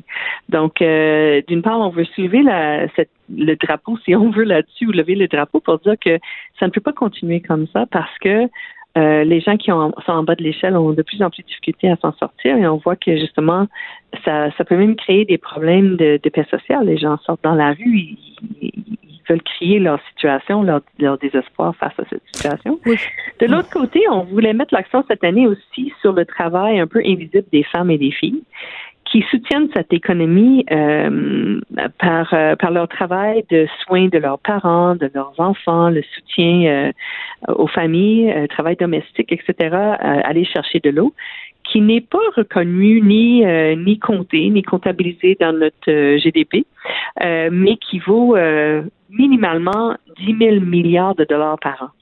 Mais là, c'est ça, parce que vous parlez du, euh, de cet aspect-là du travail des femmes. Euh, bon, appelons ça, si on veut, la charge mentale à l'échelle planétaire euh, des femmes qui sont qui sont pas payées là, pour faire tout ça, justement, pour s'occuper des enfants, pour aller chercher l'eau, pour accomplir ces tâches-là. Vous avez même mis en ligne un outil pour calculer le temps qu'on passe à donner ces soins-là. Oui, effectivement. Puis en fait, non, non seulement ça calcule le temps, mais ça, ça vous dit combien ça vaut. mais comment on calcule ça? Parce que moi, ma question, c'est ça. C'est comment vous avez fait pour établir, OK, aller chercher de l'eau, ça vaut autant, changer une couche, ça vaut autant. Comment vous avez fonctionné? En fait, ce qu'on a fait, c'est qu'on a pris le, salaire minimum, parce que la plupart des travailleurs domestiques sont payés au salaire minimum, mm. que ce soit pour la garde d'enfants ou, comme vous dites, le ménage, c'est le salaire minimum. Donc, on a pris le salaire minimum dans, dans divers pays, et puis on a calculé le nombre d'heures moyennes que les femmes travaillent. Par exemple, dans les pays pauvres, ils consacrent 14 heures par jour à des tâches comme ça et euh, on a sorti un chiffre. Donc, pour le Québec ou le Canada, ça va être selon le, salaire minimum d'ici et le nombre d'heures que vous allez rentrer par semaine. Et ça vous va sortir la valeur annuelle de votre travail qui n'est pas rémunéré ni, ni reconnu comme contribuer à l'économie. Sauf que l'économie, ces gens qui accumulent de la richesse, c'est sur le dos de ces femmes qui qui font rouler cette économie par ces soins-là. Euh, oui, c'est une certaine forme d'enrichissement sans cause, entre guillemets. C'est des personnes qui bénéficient justement du cheap labor pour agrandir leur pouvoir, leur fortune. Oui, et je dirais même juste pas juste du cheap labor, mais même pas payé. Parce que la plupart des, femmes qui font ce travail-là ne reçoivent pas de revenus, bien sûr. Mais pas juste ça, ça les empêche de faire, par exemple, pour les filles euh, dans les pays euh, pauvres, une bonne partie n'arrive pas à aller à l'école parce que quand il faut voyager 8 km par jour pour chercher l'eau, ben les, les mères vont les ramener à la maison pour les, les aider. Donc, euh, ça empêche aussi l'épanouissement de ces jeunes filles-là d'aller à l'école et rêver à changer aussi leur vie pour autre chose que qu'est-ce qu'ils ont vécu leur grand-mère ou leur mère. Oui, parce qu'on sait, Madame euh, Byrne, que l'éducation, quand même, c'est la rampe de lancement vers arrêter justement de contribuer ou de faire partie du cycle de la pauvreté. Tout à fait, tout à fait. Donc, c'est vraiment, euh, pour nous, c'est très important de, souligner ça parce que, comme quelqu'un me l'a dit aujourd'hui, euh, ben tout ce travail et sa valeur n'est pas compté nulle part. On n'en parle pas, euh, mais ça soutient toute notre économie. Hein. Si demain toutes les femmes arrêtaient de faire ça, ben il y a des pans de l'économie qui fonctionneraient plus. Là, votre rapport, qu'est-ce qui nous montre par rapport justement à la situation des femmes dans le monde, est-ce que vous diriez que la situation s'améliore? Est-ce que la situation stagne? Est-ce que se détériore? Ben, on voit que ça, ça va mieux dans certaines places et moins bien dans d'autres. Hein. Avec les crises climatiques, il y a beaucoup, beaucoup de populations déplacées. Quand les mm. femmes sont dans des camps de réfugiés, évidemment, leur situation, ça détériore. Et on peut même dire que quand on parle de soins de, personnes âgées, de, parents, par exemple, dans les pays euh, du Nord, comme mm. le Canada, où on a un vieillissement de la population, ça va s'aggraver aussi parce que ceux qui doivent rester prendre soin de leurs parents, souvent doivent arrêter de travailler, souvent ils ont une perte de revenus aussi ou une baisse de revenus. Donc, euh, c'est pour ça d'ailleurs qu'Oxfam propose que ces gens qui gagnent des milliards, et qui payent peu d'impôts parce que c'est légal de mettre dans des paradis fiscaux ou de faire de l'évitement fiscal, hmm. que les gouvernements commencent à les taxer plus justement par rapport aux autres citoyens. Mais eux vous répondrez qu'ils paient énormément d'impôts déjà. C'est toujours ce qu'ils répondent. Mais dans les faits, les grandes fortunes, l'année passée, la taxation des grandes fortunes, les recettes fiscales de ça représentent 4% des recettes fiscales dans le monde. Ça veut dire que c'est pas eux qui payent la, part du lion. Euh, ce sont les gens de la classe moyenne, par exemple, ici, qui ont un taux d'imposition plus dans les, 30 qui, qui payent nos, services sociaux. Hein. Si on a une, des garderies subventionnées au Québec qui permettent aux femmes d'être sur le marché du travail, c'est parce qu'on paye des impôts. Mais euh, il y a des grandes fortunes de ce monde qui ont toutes sortes d'achappatoires pour pas payer ça. Les compagnies euh, multinationales également. Donc, ils payent pas le même taux. Je pense que c'est le Warren Buffett aux États-Unis, le grand milliardaire, qui a dit que son taux d'imposition est plus bas que celle de sa secrétaire, que c'est pas normal. Les effrontés. À Cube Radio et sur FCN, le commentaire de Geneviève Peterson avec Julie Marcoux. Cube Radio Très excitée parce que c'est un tout nouveau rendez-vous que nous aurons avec elle du lundi au vendredi. 14h30. Je retrouve avec grand plaisir en direct des studios de Cube l'animatrice Geneviève Peterson. Salut Geneviève. Bonjour Julie. Alors, ça me fait plaisir de te retrouver. Ben, ça va être comme ça, du lundi au vendredi, 14h30. Tu vas nous livrer ton opinion sur une nouvelle qui retient l'attention. Aujourd'hui, tu voulais débuter avec cet homme, Benoît Cardinal, qui est accusé d'avoir tué sa conjointe, la mère de ses six enfants, qui est également, qui était également éducateur dans un centre jeunesse de Laval, qui a eu un échange de textos assez troublant avec une jeune adolescente de 16 ans. Ben moi, oui, euh, évidemment, cette histoire-là, euh, je la suis depuis longtemps parce que je m'intéresse de très près à la question de tous ces meurtres conjugaux qui assiègent le Québec depuis de trop nombreuses années. Julie, tu le sais, on en parle souvent ensemble au 19h, j'ai envie de dire malheureusement, OK?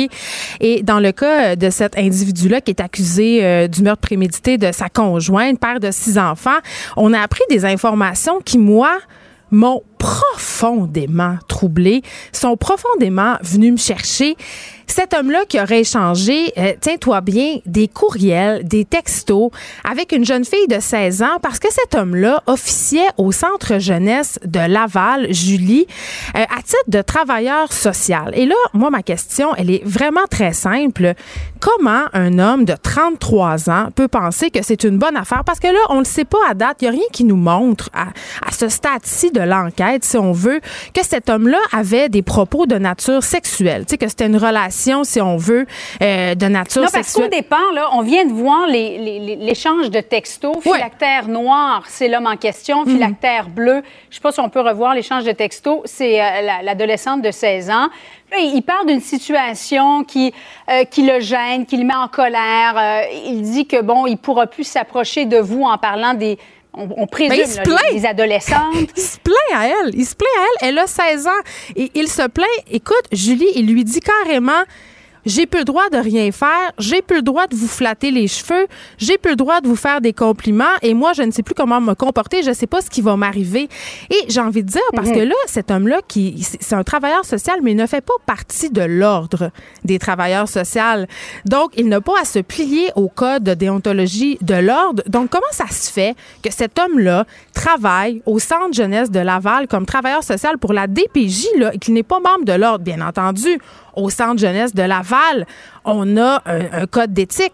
C'est sûr que le centre jeunesse de Laval n'a pas dans sa politique, si on veut, euh, les relations entre les travailleurs sociaux et les, les personnes qui subissent, en fait, sont logés là. Mais cet homme-là, quand même, fait une large entorse à son code de déontologie en communiquant avec Mais il a été congédié quand même. Ben, il a été congédié. J'ai envie de dire, il s'est congédié lui-même. Il y a une enquête qui est en cours. Mm-hmm. Mais quand même, moi, je trouve ça excessivement préoccupant. Et est-ce que ça a joué euh, dans le drame que l'on connaît? Cet homme-là, quand même, qui a assassiné, qui aurait, hein, c'est important de le dire, assassiné sa conjointe devant leurs six enfants. Et là, je sais pas, moi, Julie, ce qu'ils ont vu, ces enfants-là, s'ils ont été témoins de quoi que ce soit. Mais bon, je veux dire quand même, est-ce que ce drame-là a à voir avec ce qui s'est passé là? Moi, c'est des questions que je me pose et je me demande, ça fait quand même depuis un certain temps qu'il est enquêté, cet homme-là comment ça qui est encore là? Je sais pas. Moi, ça me jette à terre. Oui, et dans la fin, dans, l'échange de textos qu'on voit là, vers la fin, là, il mm. semble dire Je sais pas qu'est-ce que je vais faire, mais il y en a un qui va payer le prix. Là. Il a on a l'impression que, que, la colère, la haine l'habite actuellement, puis que c'est comme un peu si le, presto allait, exploser. C'est ce qu'on comprend, du moins, c'est ce qu'on interprète dans l'échange de textos. Ben oui, puis en plus, il se plaignait de sa femme à cette jeune fille-là. Il lui disait que sa relation battait de l'aile. Il lui disait que ça allait pas trop bien, puis justement qu'il savait pas trop ce qu'il allait faire avec ça. Donc, encore une fois, et là, évidemment, on spécule, j'ai l'impression qu'on a affaire à un cas où on aurait pu prévenir ce genre d'affaires-là, où on aurait pu faire quelque chose et où on n'a pas été au courant à temps puis il y a une personne qui en a payé de sa vie. Encore une fois, je rappelle, au Québec, il y a 11 femmes environ par année, donc presque une par mois, qui meurent au moins, au moins, pardon, de son conjoint ou de son ex-conjoint. Quand est-ce que ça va finir? C'est incroyable, effectivement. Et en terminant, là, on a l'impression qu'on s'en parle, toi et moi, parce que tu es collaboratrice au 19h, bien mm. sûr, à LCN. Aux six semaines, ou à peu près, là, il y a un meurtre de ce type-là qui, euh, qui survient malheureusement au Québec. Geneviève, merci beaucoup. On se reparle demain. Bon après-midi à toi. Bon après-midi, Julie. Geneviève Peterson, la seule effrontée qui sait se faire aimer. Jusqu'à 15. Vous écoutez Les effrontés. Vous connaissez mon amour des chiens, là, euh, des chats, des animaux. Et à chaque fois que je vais passer des bonnes nouvelles où, où les animaux sont en vedette, j'ai envie d'en parler à mon émission. Et là, c'était vraiment une belle occasion euh, que cet article du Journal de Montréal sur les ambulanciers de Québec qui peuvent depuis peu compter, euh, en fait, depuis cet automne, sur l'aide d'un chien de thérapie pour les aider à composer avec leur travail qui est, ma foi, parfois assez difficile. Hein. Ces gens-là, ils voient des choses que nous, hein, nous, pauvres moldus, ne voyons pas. Et ça peut laisser des traces et ça peut même affecter les relations de travail au quotidien. J'avais envie d'en savoir plus sur ce fameux chien de thérapie-là qui est très, très cute. J'en parle avec Éric Hamel, directeur du service clinique de la coopérative des techniciens ambulanciers du Québec. Bonjour, Monsieur Hamel. Bon après-midi. Écoutez, là, j'aime ça parler de ce sujet-là. En plus, un mignon Golden Doodle. Et là, pour ceux qui ne le savent pas, c'est un mélange entre un Golden Retriever et un caniche. Euh, donc, il s'appelle Dude. Il a deux ans. Il est arrivé parmi vous en automne. J'ai envie euh, de savoir, euh, Monsieur Hamel, comment ce chien-là aide vos ambulanciers? Qu'est-ce qu'il fait exactement? Ben, en fait, on a appris avec, euh, avec le concours d'autres services. Ce qu'il faut savoir, c'est que c'est le premier chien au Québec à être un chien de thérapie pour les paramédics. Donc, ça, c'était, pour nous, c'était une innovation, un département d'innovation ici, puis ça faisait partie des innovations qu'on a mises en place. Euh, fort l'expérience de d'autres services, parce que c'est le troisième au Canada. Donc, quand on fait ce genre de projet inusité-là, habituellement, ce qu'on fait, c'est qu'on va voir les autres, qu'est-ce qu'ils ont fait et comment ils ont réussi à rimer euh, leur projet, puis ben, les erreurs qu'ils ont faites, puis les, euh, les bons coups qu'ils ont faits, de façon à pas refaire les mêmes. Fait qu'essentiellement, c'est ce que c'est qu'on a fait. Et on s'est rendu compte que le chien de thérapie, en fait, ben, c'est un c'est un chien à la base. c'est déjà le début, là, où le chien étant euh, est un être très affectif qui, qui, aime, qui aime les gens le flattent, ben on s'est rendu compte que ça, c'était efficace. Puis après ça, ben la science nous a supporté là-dedans. En effet, ce que c'est qu'on sait, c'est qu'excusez ma voix, j'ai une espèce d'extinction de voix. Euh, Tant que vous n'avez pas le virus de la Chine, tout est correct. Non, ce serait, je l'ai eu bien avant. J'ai le problème depuis déjà un bout de temps. Donc, le chien ne peut pas vous aider là-dessus. c'est bon. Donc, euh, ce qu'il faut savoir, c'est que le chien au contact du chien, on sait que les, les hormones de stress vont diminuer de façon mm. drastique. Donc, le cortisol va, va diminuer. Puis, il y a des hormones de bien-être qui vont, qui vont s'emparer de la personne qui, qui va flatter le chien au contact du chien. Fait qu'on s'inspire un peu de ça. C'est ça. C'est la base du, du traitement, je dirais avec le chien de thérapie. Puis après ça, des gens qui ont poussé beaucoup plus loin euh, l'expérience, euh, qui ont beaucoup plus d'expérience que nous. Ottawa, on a déjà un chien depuis trois ou quatre ans. Les gens de Calgary ont déjà un chien ou dans un programme intégré mm. euh, de prévention de toute la maladie je dirais, mentale chez les paramédics. Et eux ont poussé l'affaire beaucoup plus loin. Mais, mais toute les, la science va dans le même sens. Réduction des hormones de stress, le bonheur vient plus vite. Puis les thérapeutes nous disent que quand tu travailles avec un chien, ben le chien sert un peu d'intermédiaire. En ce sens que souvent, le paramédic, c'est un monde où on ne parle pas de nos, nos, problèmes habituellement, où ça a peut-être même l'air d'un problème de faiblesse. Hein, c'est tabou encore, la détresse euh, qu'ils peuvent ressentir? Définitivement, mais en présence du chien, ben les gens sont beaucoup plus facilement au thérapeute. Donc ça facilite beaucoup beaucoup le euh, le contact entre le thérapeute et le paramédic ou l'intervenant. Puis ça ça ça, ça amène des, thérapies beaucoup plus productives, à tout le moins au début de la, de la thérapie. Là. Fait qu'on pourrait penser euh, que ce service-là pourrait se répandre à d'autres services dans la province. vous l'avez dit, vous êtes les premiers, mais ça ne doit pas coûter rien, ces chiens-là. Ça doit quand même coûter assez cher. Comment ça fonctionne? Ben, en fait, je vous dirais que nous, le programme a débuté d'une idée qu'on a eue. À vrai dire, je ne prendrai pas le mérite, ma conjointe a tout le mérite. C'est elle qui a vu en nous notre, notre chien de, de, de famille qui avait à l'époque un an, euh, une espèce d'aptitude à avoir des câlins et amener du bonheur autour de lui. Donc, de par sa bouille qui est un peu intéressante. Là, les gens le voient, ils n'ont pas le choix, ils veulent le flatter, mais ça, n'importe qui veut le flatter finalement. Euh, puis après ça, c'est là qu'on a commencé les recherches. Donc, à partir de ça, on a fait évaluer le chien pour voir ce que le chien pourrait faire ça. Parce que c'est pas n'importe quel chien qui peut être un chien de thérapie. Mm. Euh, ça prend un chien qui ça, ça, le dérange pas de se faire flatter par à peu près n'importe qui. Très sociable très sociable, qui est capable aussi de, de, de d'être l'éponge d'émotions qui sont pas toujours faciles à recevoir. C'est, un peu une éponge à émotions fortes. C'est pas toujours facile. Il faut que tu sois capable de faire ça. Puis ça prend un chien qui a un très bon comportement. Hmm. Donc ça, après ça, une fois qu'on sait que le chien n'est pas agressif, parce que des fois, il y a des enfants qui veulent le voir, puis ils arrivent avec une... Ils n'ont pas toujours la même doigté qu'on aurait. Là. Donc, on a eu des tirages d'oreilles, des pilages sur la queue, des doigts dans le nez, dans les yeux.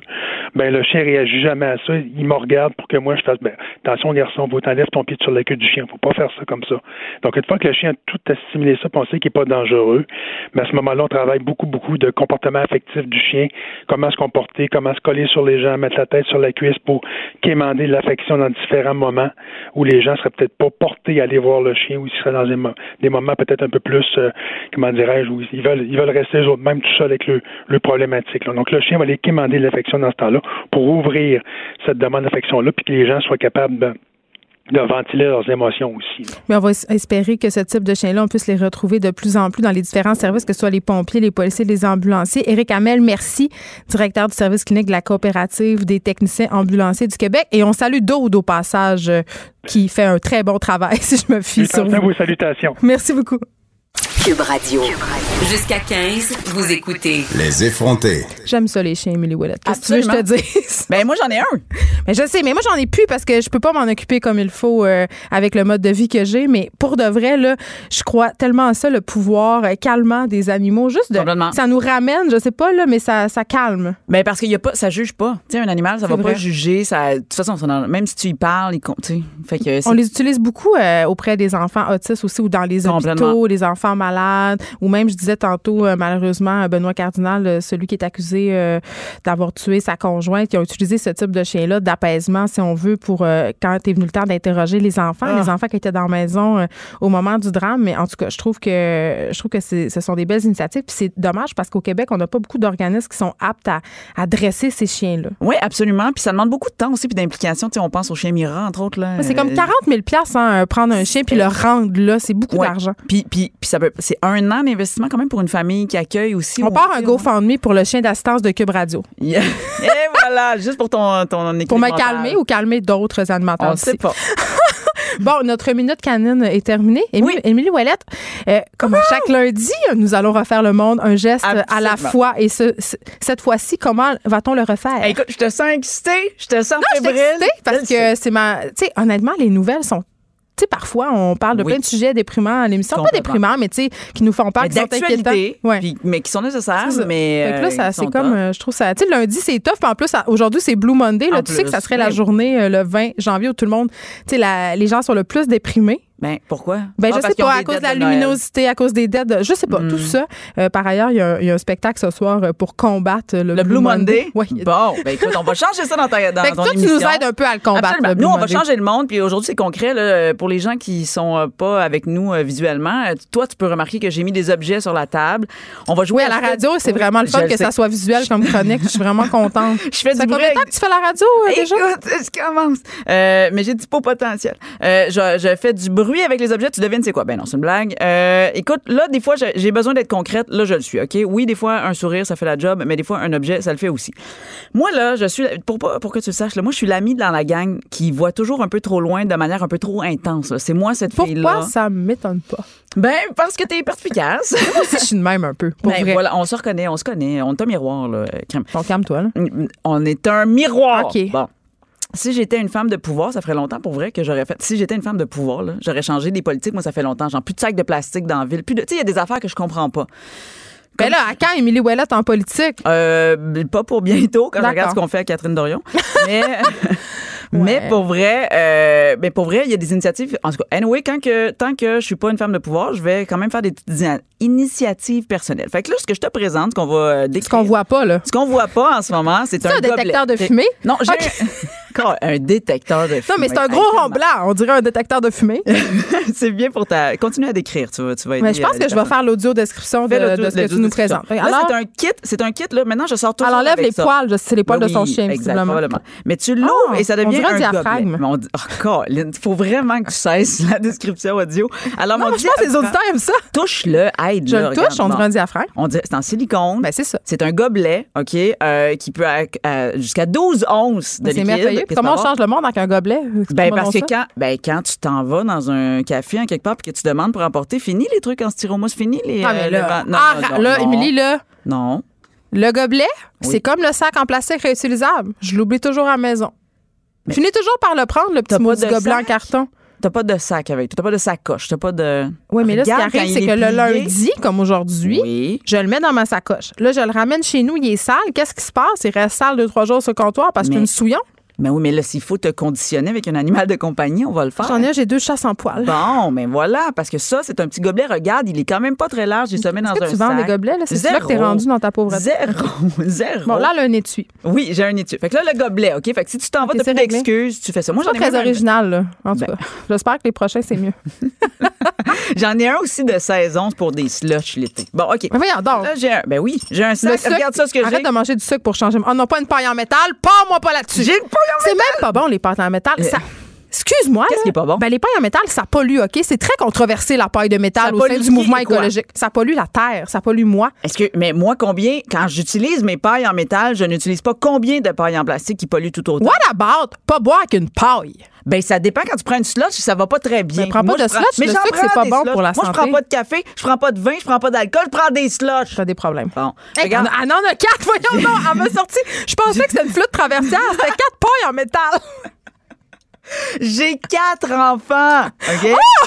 Fait que quand on s'en va, il y a personne qui prend des pailles en Ah, plastique. t'es vraiment de marlotte Fait sort ses pailles en métal. J'ai des pailles en métal. J'ai même le petit truc là pour nettoyer la paille Ah en métal. mon Dieu, on dirait- on dirait vraiment le truc pour nettoyer la flûte traversière. C'est la même chose, le, le truc en métal avec le petite brosse à mascara au bout. si tu n'aimes pas le modèle, parce que moi, c'est un modèle euh, euh, qui, qui est quand même long, là, j'estimerais, euh, je sais pas, 6 C'est pas que tu parles d'un vibrateur. Je, je le sais, Caroline, faut pas que tu nous pognes dans la chronique à ce moment-ci. Pouces. 6 pouces en métal. Moi, c'est la taille C'est bon. moyenne. Mais regarde, il y a même une version. euh, là, j'ai l'air d'ouvrir comme une lampe de poche. là. C'est un petit cylindre. Regarde, Geneviève, c'est une paille qu'on peut visser. J'en ai-tu des pailles? c'est comme plus ai. une chronique pour deux filles le matin. là. C'est visuel. Ah, je me suis C'est vrai trompée. qu'il y a une femme qui est morte parce qu'elle s'est empalée l'œil avec sa paille en métal. C'est très dangereux. Tu dis n'importe quoi. Non, non, non. Une Où femme ça? en Angleterre, Oh, mais oui, en Angleterre. Elena il a reine. Garner, 60 ans. Elle a subi un traumatique brain injury. OK? Elle est morte? Une- un- elle a eu un- des blessures au Mais cerveau. voyons donc. Je te jure, c'est dangereux. C'est plus dangereux que tu penses. Autant je suis désolée pour elle, autant je juge un peu, là. Comme comment tu fais? Porte des lunettes. Bon, OK. Elle a fait un, c'est un accident de paille en métal. Écoute, ça peut arriver au meilleur d'entre nous. Mais pas à moi parce que j'en utilise pas. Mais c'est ça, mais toi, t'as mieux pollué. Ça, c'est autre chose. Non, je, non, non. Non, non, reste pas sur. Toi, tu veux pas changer le monde. Ça pollue, les pailles en métal. Moi, j'utilise ta tribune pour changer le monde. Bon. bon, parfait. Un petit kit. J'ai un autre kit. Alors, Ah, après des fourchettes en bois. Seigneur, je m'en vais. Bientôt, je suis à ça de te dire que t'es sur ton X. OK. non. Là, là. Dans le petit kit. Ah, mais c'est cute un peu. mais oui, c'est cute. C'est en bambou. Fais les bruits dans le micro de tes baguettes. Et- Elle a des baguettes chinoises. J'ai des baguettes. euh, Est-ce qu'on a le droit? Eh, c'est pas des baguettes chinoises. Je peux pas Ben dire non, ça. On n'est pas en pas dire ça. 1982. C'est des baguettes pour manger euh, des sushis ou du riz. Donc, la ou bouffe quoi, chinoise. bon. En bambou. C'est une joke, là, tout le monde. Ben oui, c'est une joke, là. Rions, rions. La Avec- nourriture asiatique, des mets, des mets chinois. Il y a un restaurant proche de chez nous, c'est marqué, tiens-toi bien, des mets chinois faits par des vrais Chinois. Puis ça, c'est le nom du restaurant ou c'est Non, c'est mais écrit sur le menu. C'est écrit sur le Tu menu. sais, c'est un restaurant canadien où il y a des mets italiens, Ah oui. des mets chinois, des mets grecs, et sur le menu, c'est marqué des mets chinois faits par des vrais Chinois. À chaque fois, je trouve ça raciste, mais hilarant, du moins. Ben, il faut aller leur poser des questions. Est-ce que tu penses que j'en ai jamais posé? Puis j'ai demandé, ils sont où les vrais Chinois? Puis la serveuse a dit, c'est pas vrai, c'est Jerry, en tout cas. C'est Jerry! Peut-être j'invente un nom. Ah, Colin. Ouais. Fait que, bref, là, il manque la fourchette parce que je l'ai utilisée, tu vois. euh, je, je vais la nettoyer. Ben T'as oui, non, mangé tes trucs vegan?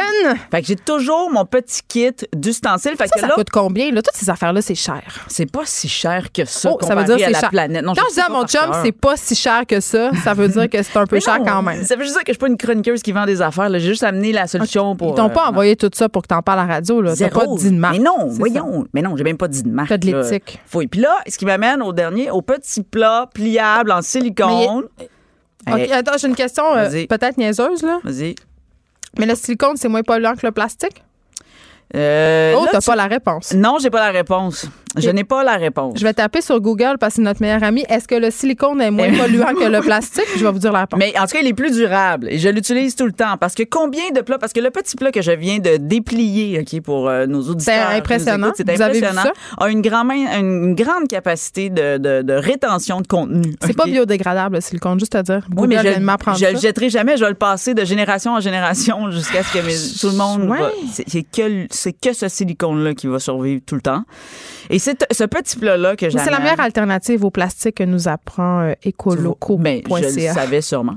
Euh, Sûrement. sûrement que je le savais. Mais ça, là, ça c'est mon take-out, OK? Ça, c'est mon take-out. Ça Mais veut oui, dire c'est que... c'est pas gros, là, que- tu manges pas? Ben oui, mais non, mais moi, là, les Je pourrais même pas rentrer mon poing dedans. pourrais- Non, mon rentre. Arrête, rentre, rentre ton... Il est rentré mon poing. surpris. Je viens de fist-fucker ton plat. Moi, là, Oups. je suis allée dans une pâtisserie cette semaine où ce que ça fermait. Tu sais, genre, la pâtisserie ferme, il restait qu'un dessert, genre. Puis elle, elle disait, mais on les vend pas pour apporter, c'est juste pour manger ici. Puis là, je disais, oui, mais moi, je veux pour apporter. Puis là, elle disait, mais on n'a pas le temps, je ferme, j'ai pas de petits plats. Puis je dis, hey, regarde ça, moi, j'en ai un. J'ai Oui, sorti t'aurais mon pu aussi petit la porter dans tes mains? J'aurais pu aussi, mais là, c'était crémeux. Mais t'es tombée contrôlante, suite. cette Elle était gendarme-là. très Demande-toi pas pourquoi elle ferme. non, mais Tu peux pas t'en vendre, c'est pas pour emporter. Mais- non, mais c'était ça. Fait que voilà, il y a, il y a- puis ça, il y en a de plusieurs grandeurs. Je sais que ça t'intéresse depuis tantôt. Tu te demandes est-ce qu'il y a des petits plats comme ça? Il y en a de plusieurs grandeurs. Euh, la question, c'est oui, tu pourrais même te faire des lunchs. Ben, c'est là vraiment la question euh, que j'avais envie de te poser depuis, je te dirais, une minute trente. C'est quoi là, environ. si t'en as Ben, s'il y en a plusieurs grandeurs. Il y Là, a tellement plusieurs grandeurs. Écoute, là elle sort des affaires de son sac en bambou Arrête, là. Je sais combien j'ai de temps pour en parler. Là, c'est parce que là, je t'ai. no- OK. Ah, tu des Kleenex? Ben non. OK, fiou. Mais ça, ça sera une autre chronique. Ah non. Oui, non, pas, va non. oui. On se mouche pas dans du tissu comme si on était des filles de Caleb. Absolument. Elle sort! Elle en a un! OK. Ça je sera vais pas une autre vomir. chronique, ça va être maintenant. Arrête, là, tu vomiras pas. Oh mon Dieu, on entend les bruits. Elle Alors- sort son Kleenex. Alors, attention, j'ai aussi des mouchoirs à la maison. qui Apporte sont une jupe lavables. en bois, mesdames et messieurs. Alors, j'ai quatre petits mouchoirs. Touche-le, il est propre. je, je vais, dans tes rêves que je vais toucher à ton. C'est un, tu, c'est, c'est tout propre, c'est blanc, c'est, euh, c'est beau, c'est doux, c'est Ah, doux. c'est plein de strass. De- oh mon Dieu, l'hypochondriaque Antoine euh, me fait capoter. Non, mais pour vrai, tu laves ça comment? C'est Ben, dégueulasse. dans la laveuse. Toi, t'as pas fait les couches lavables dans la vie? Arc, voir que j'aurais fait ça. Ben, c'est ça. Mais si t'avais fait ça, tu serais plus ouverte d'esprit. J'aurais payé la petite madame qui, ram- qui vient ramasser. euh, Tu sais, il y a quelqu'un euh, qui a une entreprise qui littéralement s'appelle Mario Lamarde, qui vient vider les, les faux sceptiques en Montérégie. Ça, c'est drôle. Il y avait une madame qui venait ramasser les, les crottes dans les couches lavables de mes amis. Je, je trouvais ça fascinant comme Mais travail. C'est dégueulasse, c'est sa job, je te jure. Mais non, mais ce qui est dégueulasse, c'est que tes amis sont pas capables de gérer ça. là. Aussi, c'est de l'exploitation, sûrement qui exploitait cette madame-là, qui mais- faisait son pain et son beurre sur les couches souillées des enfants. Euh, Ben, en tout cas, ben voilà. Mais moi, je l'ai toujours fait. Et, et les, c'est ça. Et là, fait que c'est un bel, c'est un, un étui tout cute. Fait que quand t'as fini puis que c'est sale, tu le mets dans une petite poche OK, intégrée. à part. Ben oui, à part. Mais, ouais, mais là, j'arrive à la maison la- Mais qu'est-ce qui est dégueulasse? Tu le laves? OK, si t'as une sinusite ou si Toi, t'es sûr t'as une Divacop, là. C'est Ben sûr oui, que tu... voyons donc. J'avais une Divacop, Geneviève, avant même que les gens sachent c'est quoi. Avant, là. Voyons donc. là. J'ai été chercher ça dans le fin fond d'un bois gossé par un, un, un artisan. là. OK, Fait bon, avant que tu parles de tes Kleenex Oui. lavables, là, il te reste deux minutes pour Oui. me parler du truc que tu voulais Orange, sortir. euh, absolument. orange, qu'on dirait un... Tout est sur la thématique. On dirait un, un étui à flûte traversière. Ah, Encore une fois, mais là, il n'y a rien dedans. Mais oui, mais il n'y a rien dedans parce que le truc, c'est que quand tu utilises comme moi et que tu veux changer le monde de manière beaucoup plus ouverte que toi et que tu as des pailles et que tu les salis ou tes ustensiles, tu veux pas les remettre dans le même contenant. Ah, fait que tu le mets dans un Ziploc en plastique, c'est ça? Non, je le Ah! mets dans mon petit euh, truc à flûte traversière que tu as dit qu'il est très beau, euh, ceci dit. Là, tu prends ça où, tous ces cossins-là? Parce que je suis certaine qu'il y a des gens à la maison, même si c'est pas une infopub, qui auraient quand même envie, de savoir euh, d'où c'est que ça sort. Des- oui, tu as des auditeurs beaucoup plus ouverts d'esprit que toi, j'espère, vraiment. Écoute, dans euh, moi j'ai un petit j'habite dans le quartier Rosemont, il y a une petite boutique qui s'appelle la Réserve naturelle sur la Plaza Saint-Hubert. Mais t'es conscient que tout le monde n'habite pas à Montréal Absolument. sur le plateau. Mais là. dans n'importe quel magasin, pour vrai, Sur Amazon! non, non, dans n'importe pour vrai là, genre les, les trucs en bambou, j'ai dû acheter ça chez, chez Jean chez Jean Fait qu'il y en a, là. Il y en a chez Jean Dans les là, bonnes librairies près de chez vous. Ah, Il y a dans toutes les sortes d'objets de. Renaud-Bré, dans les gens Coutu, dans les moi La je, je pointe à était le fun à faire. Voilà, garde ça. Et fait qu'est-ce qui fait que j'ai mon petit. Fait que toi, là, quand tu laisses traîner ton affaire qui est sale, sur un dit, ben moi, il est dans mon petit sachet. Je le lave, je le sors. Mm. Change- Regarde ça, regarde ça, ça prend pas beaucoup de place. C'est léger, léger, léger. Changer le monde, un Kleenex usagé à la fois. Mais. Émilie Ouellette, merci beaucoup d'avoir été là. Tu vas nous revenir lundi prochain avec d'autres euh, outils de flûte traversière, mais tu vas revenir nous parler de ta famille aussi. Mercredi, merci beaucoup d'avoir été là. À demain, tout le monde.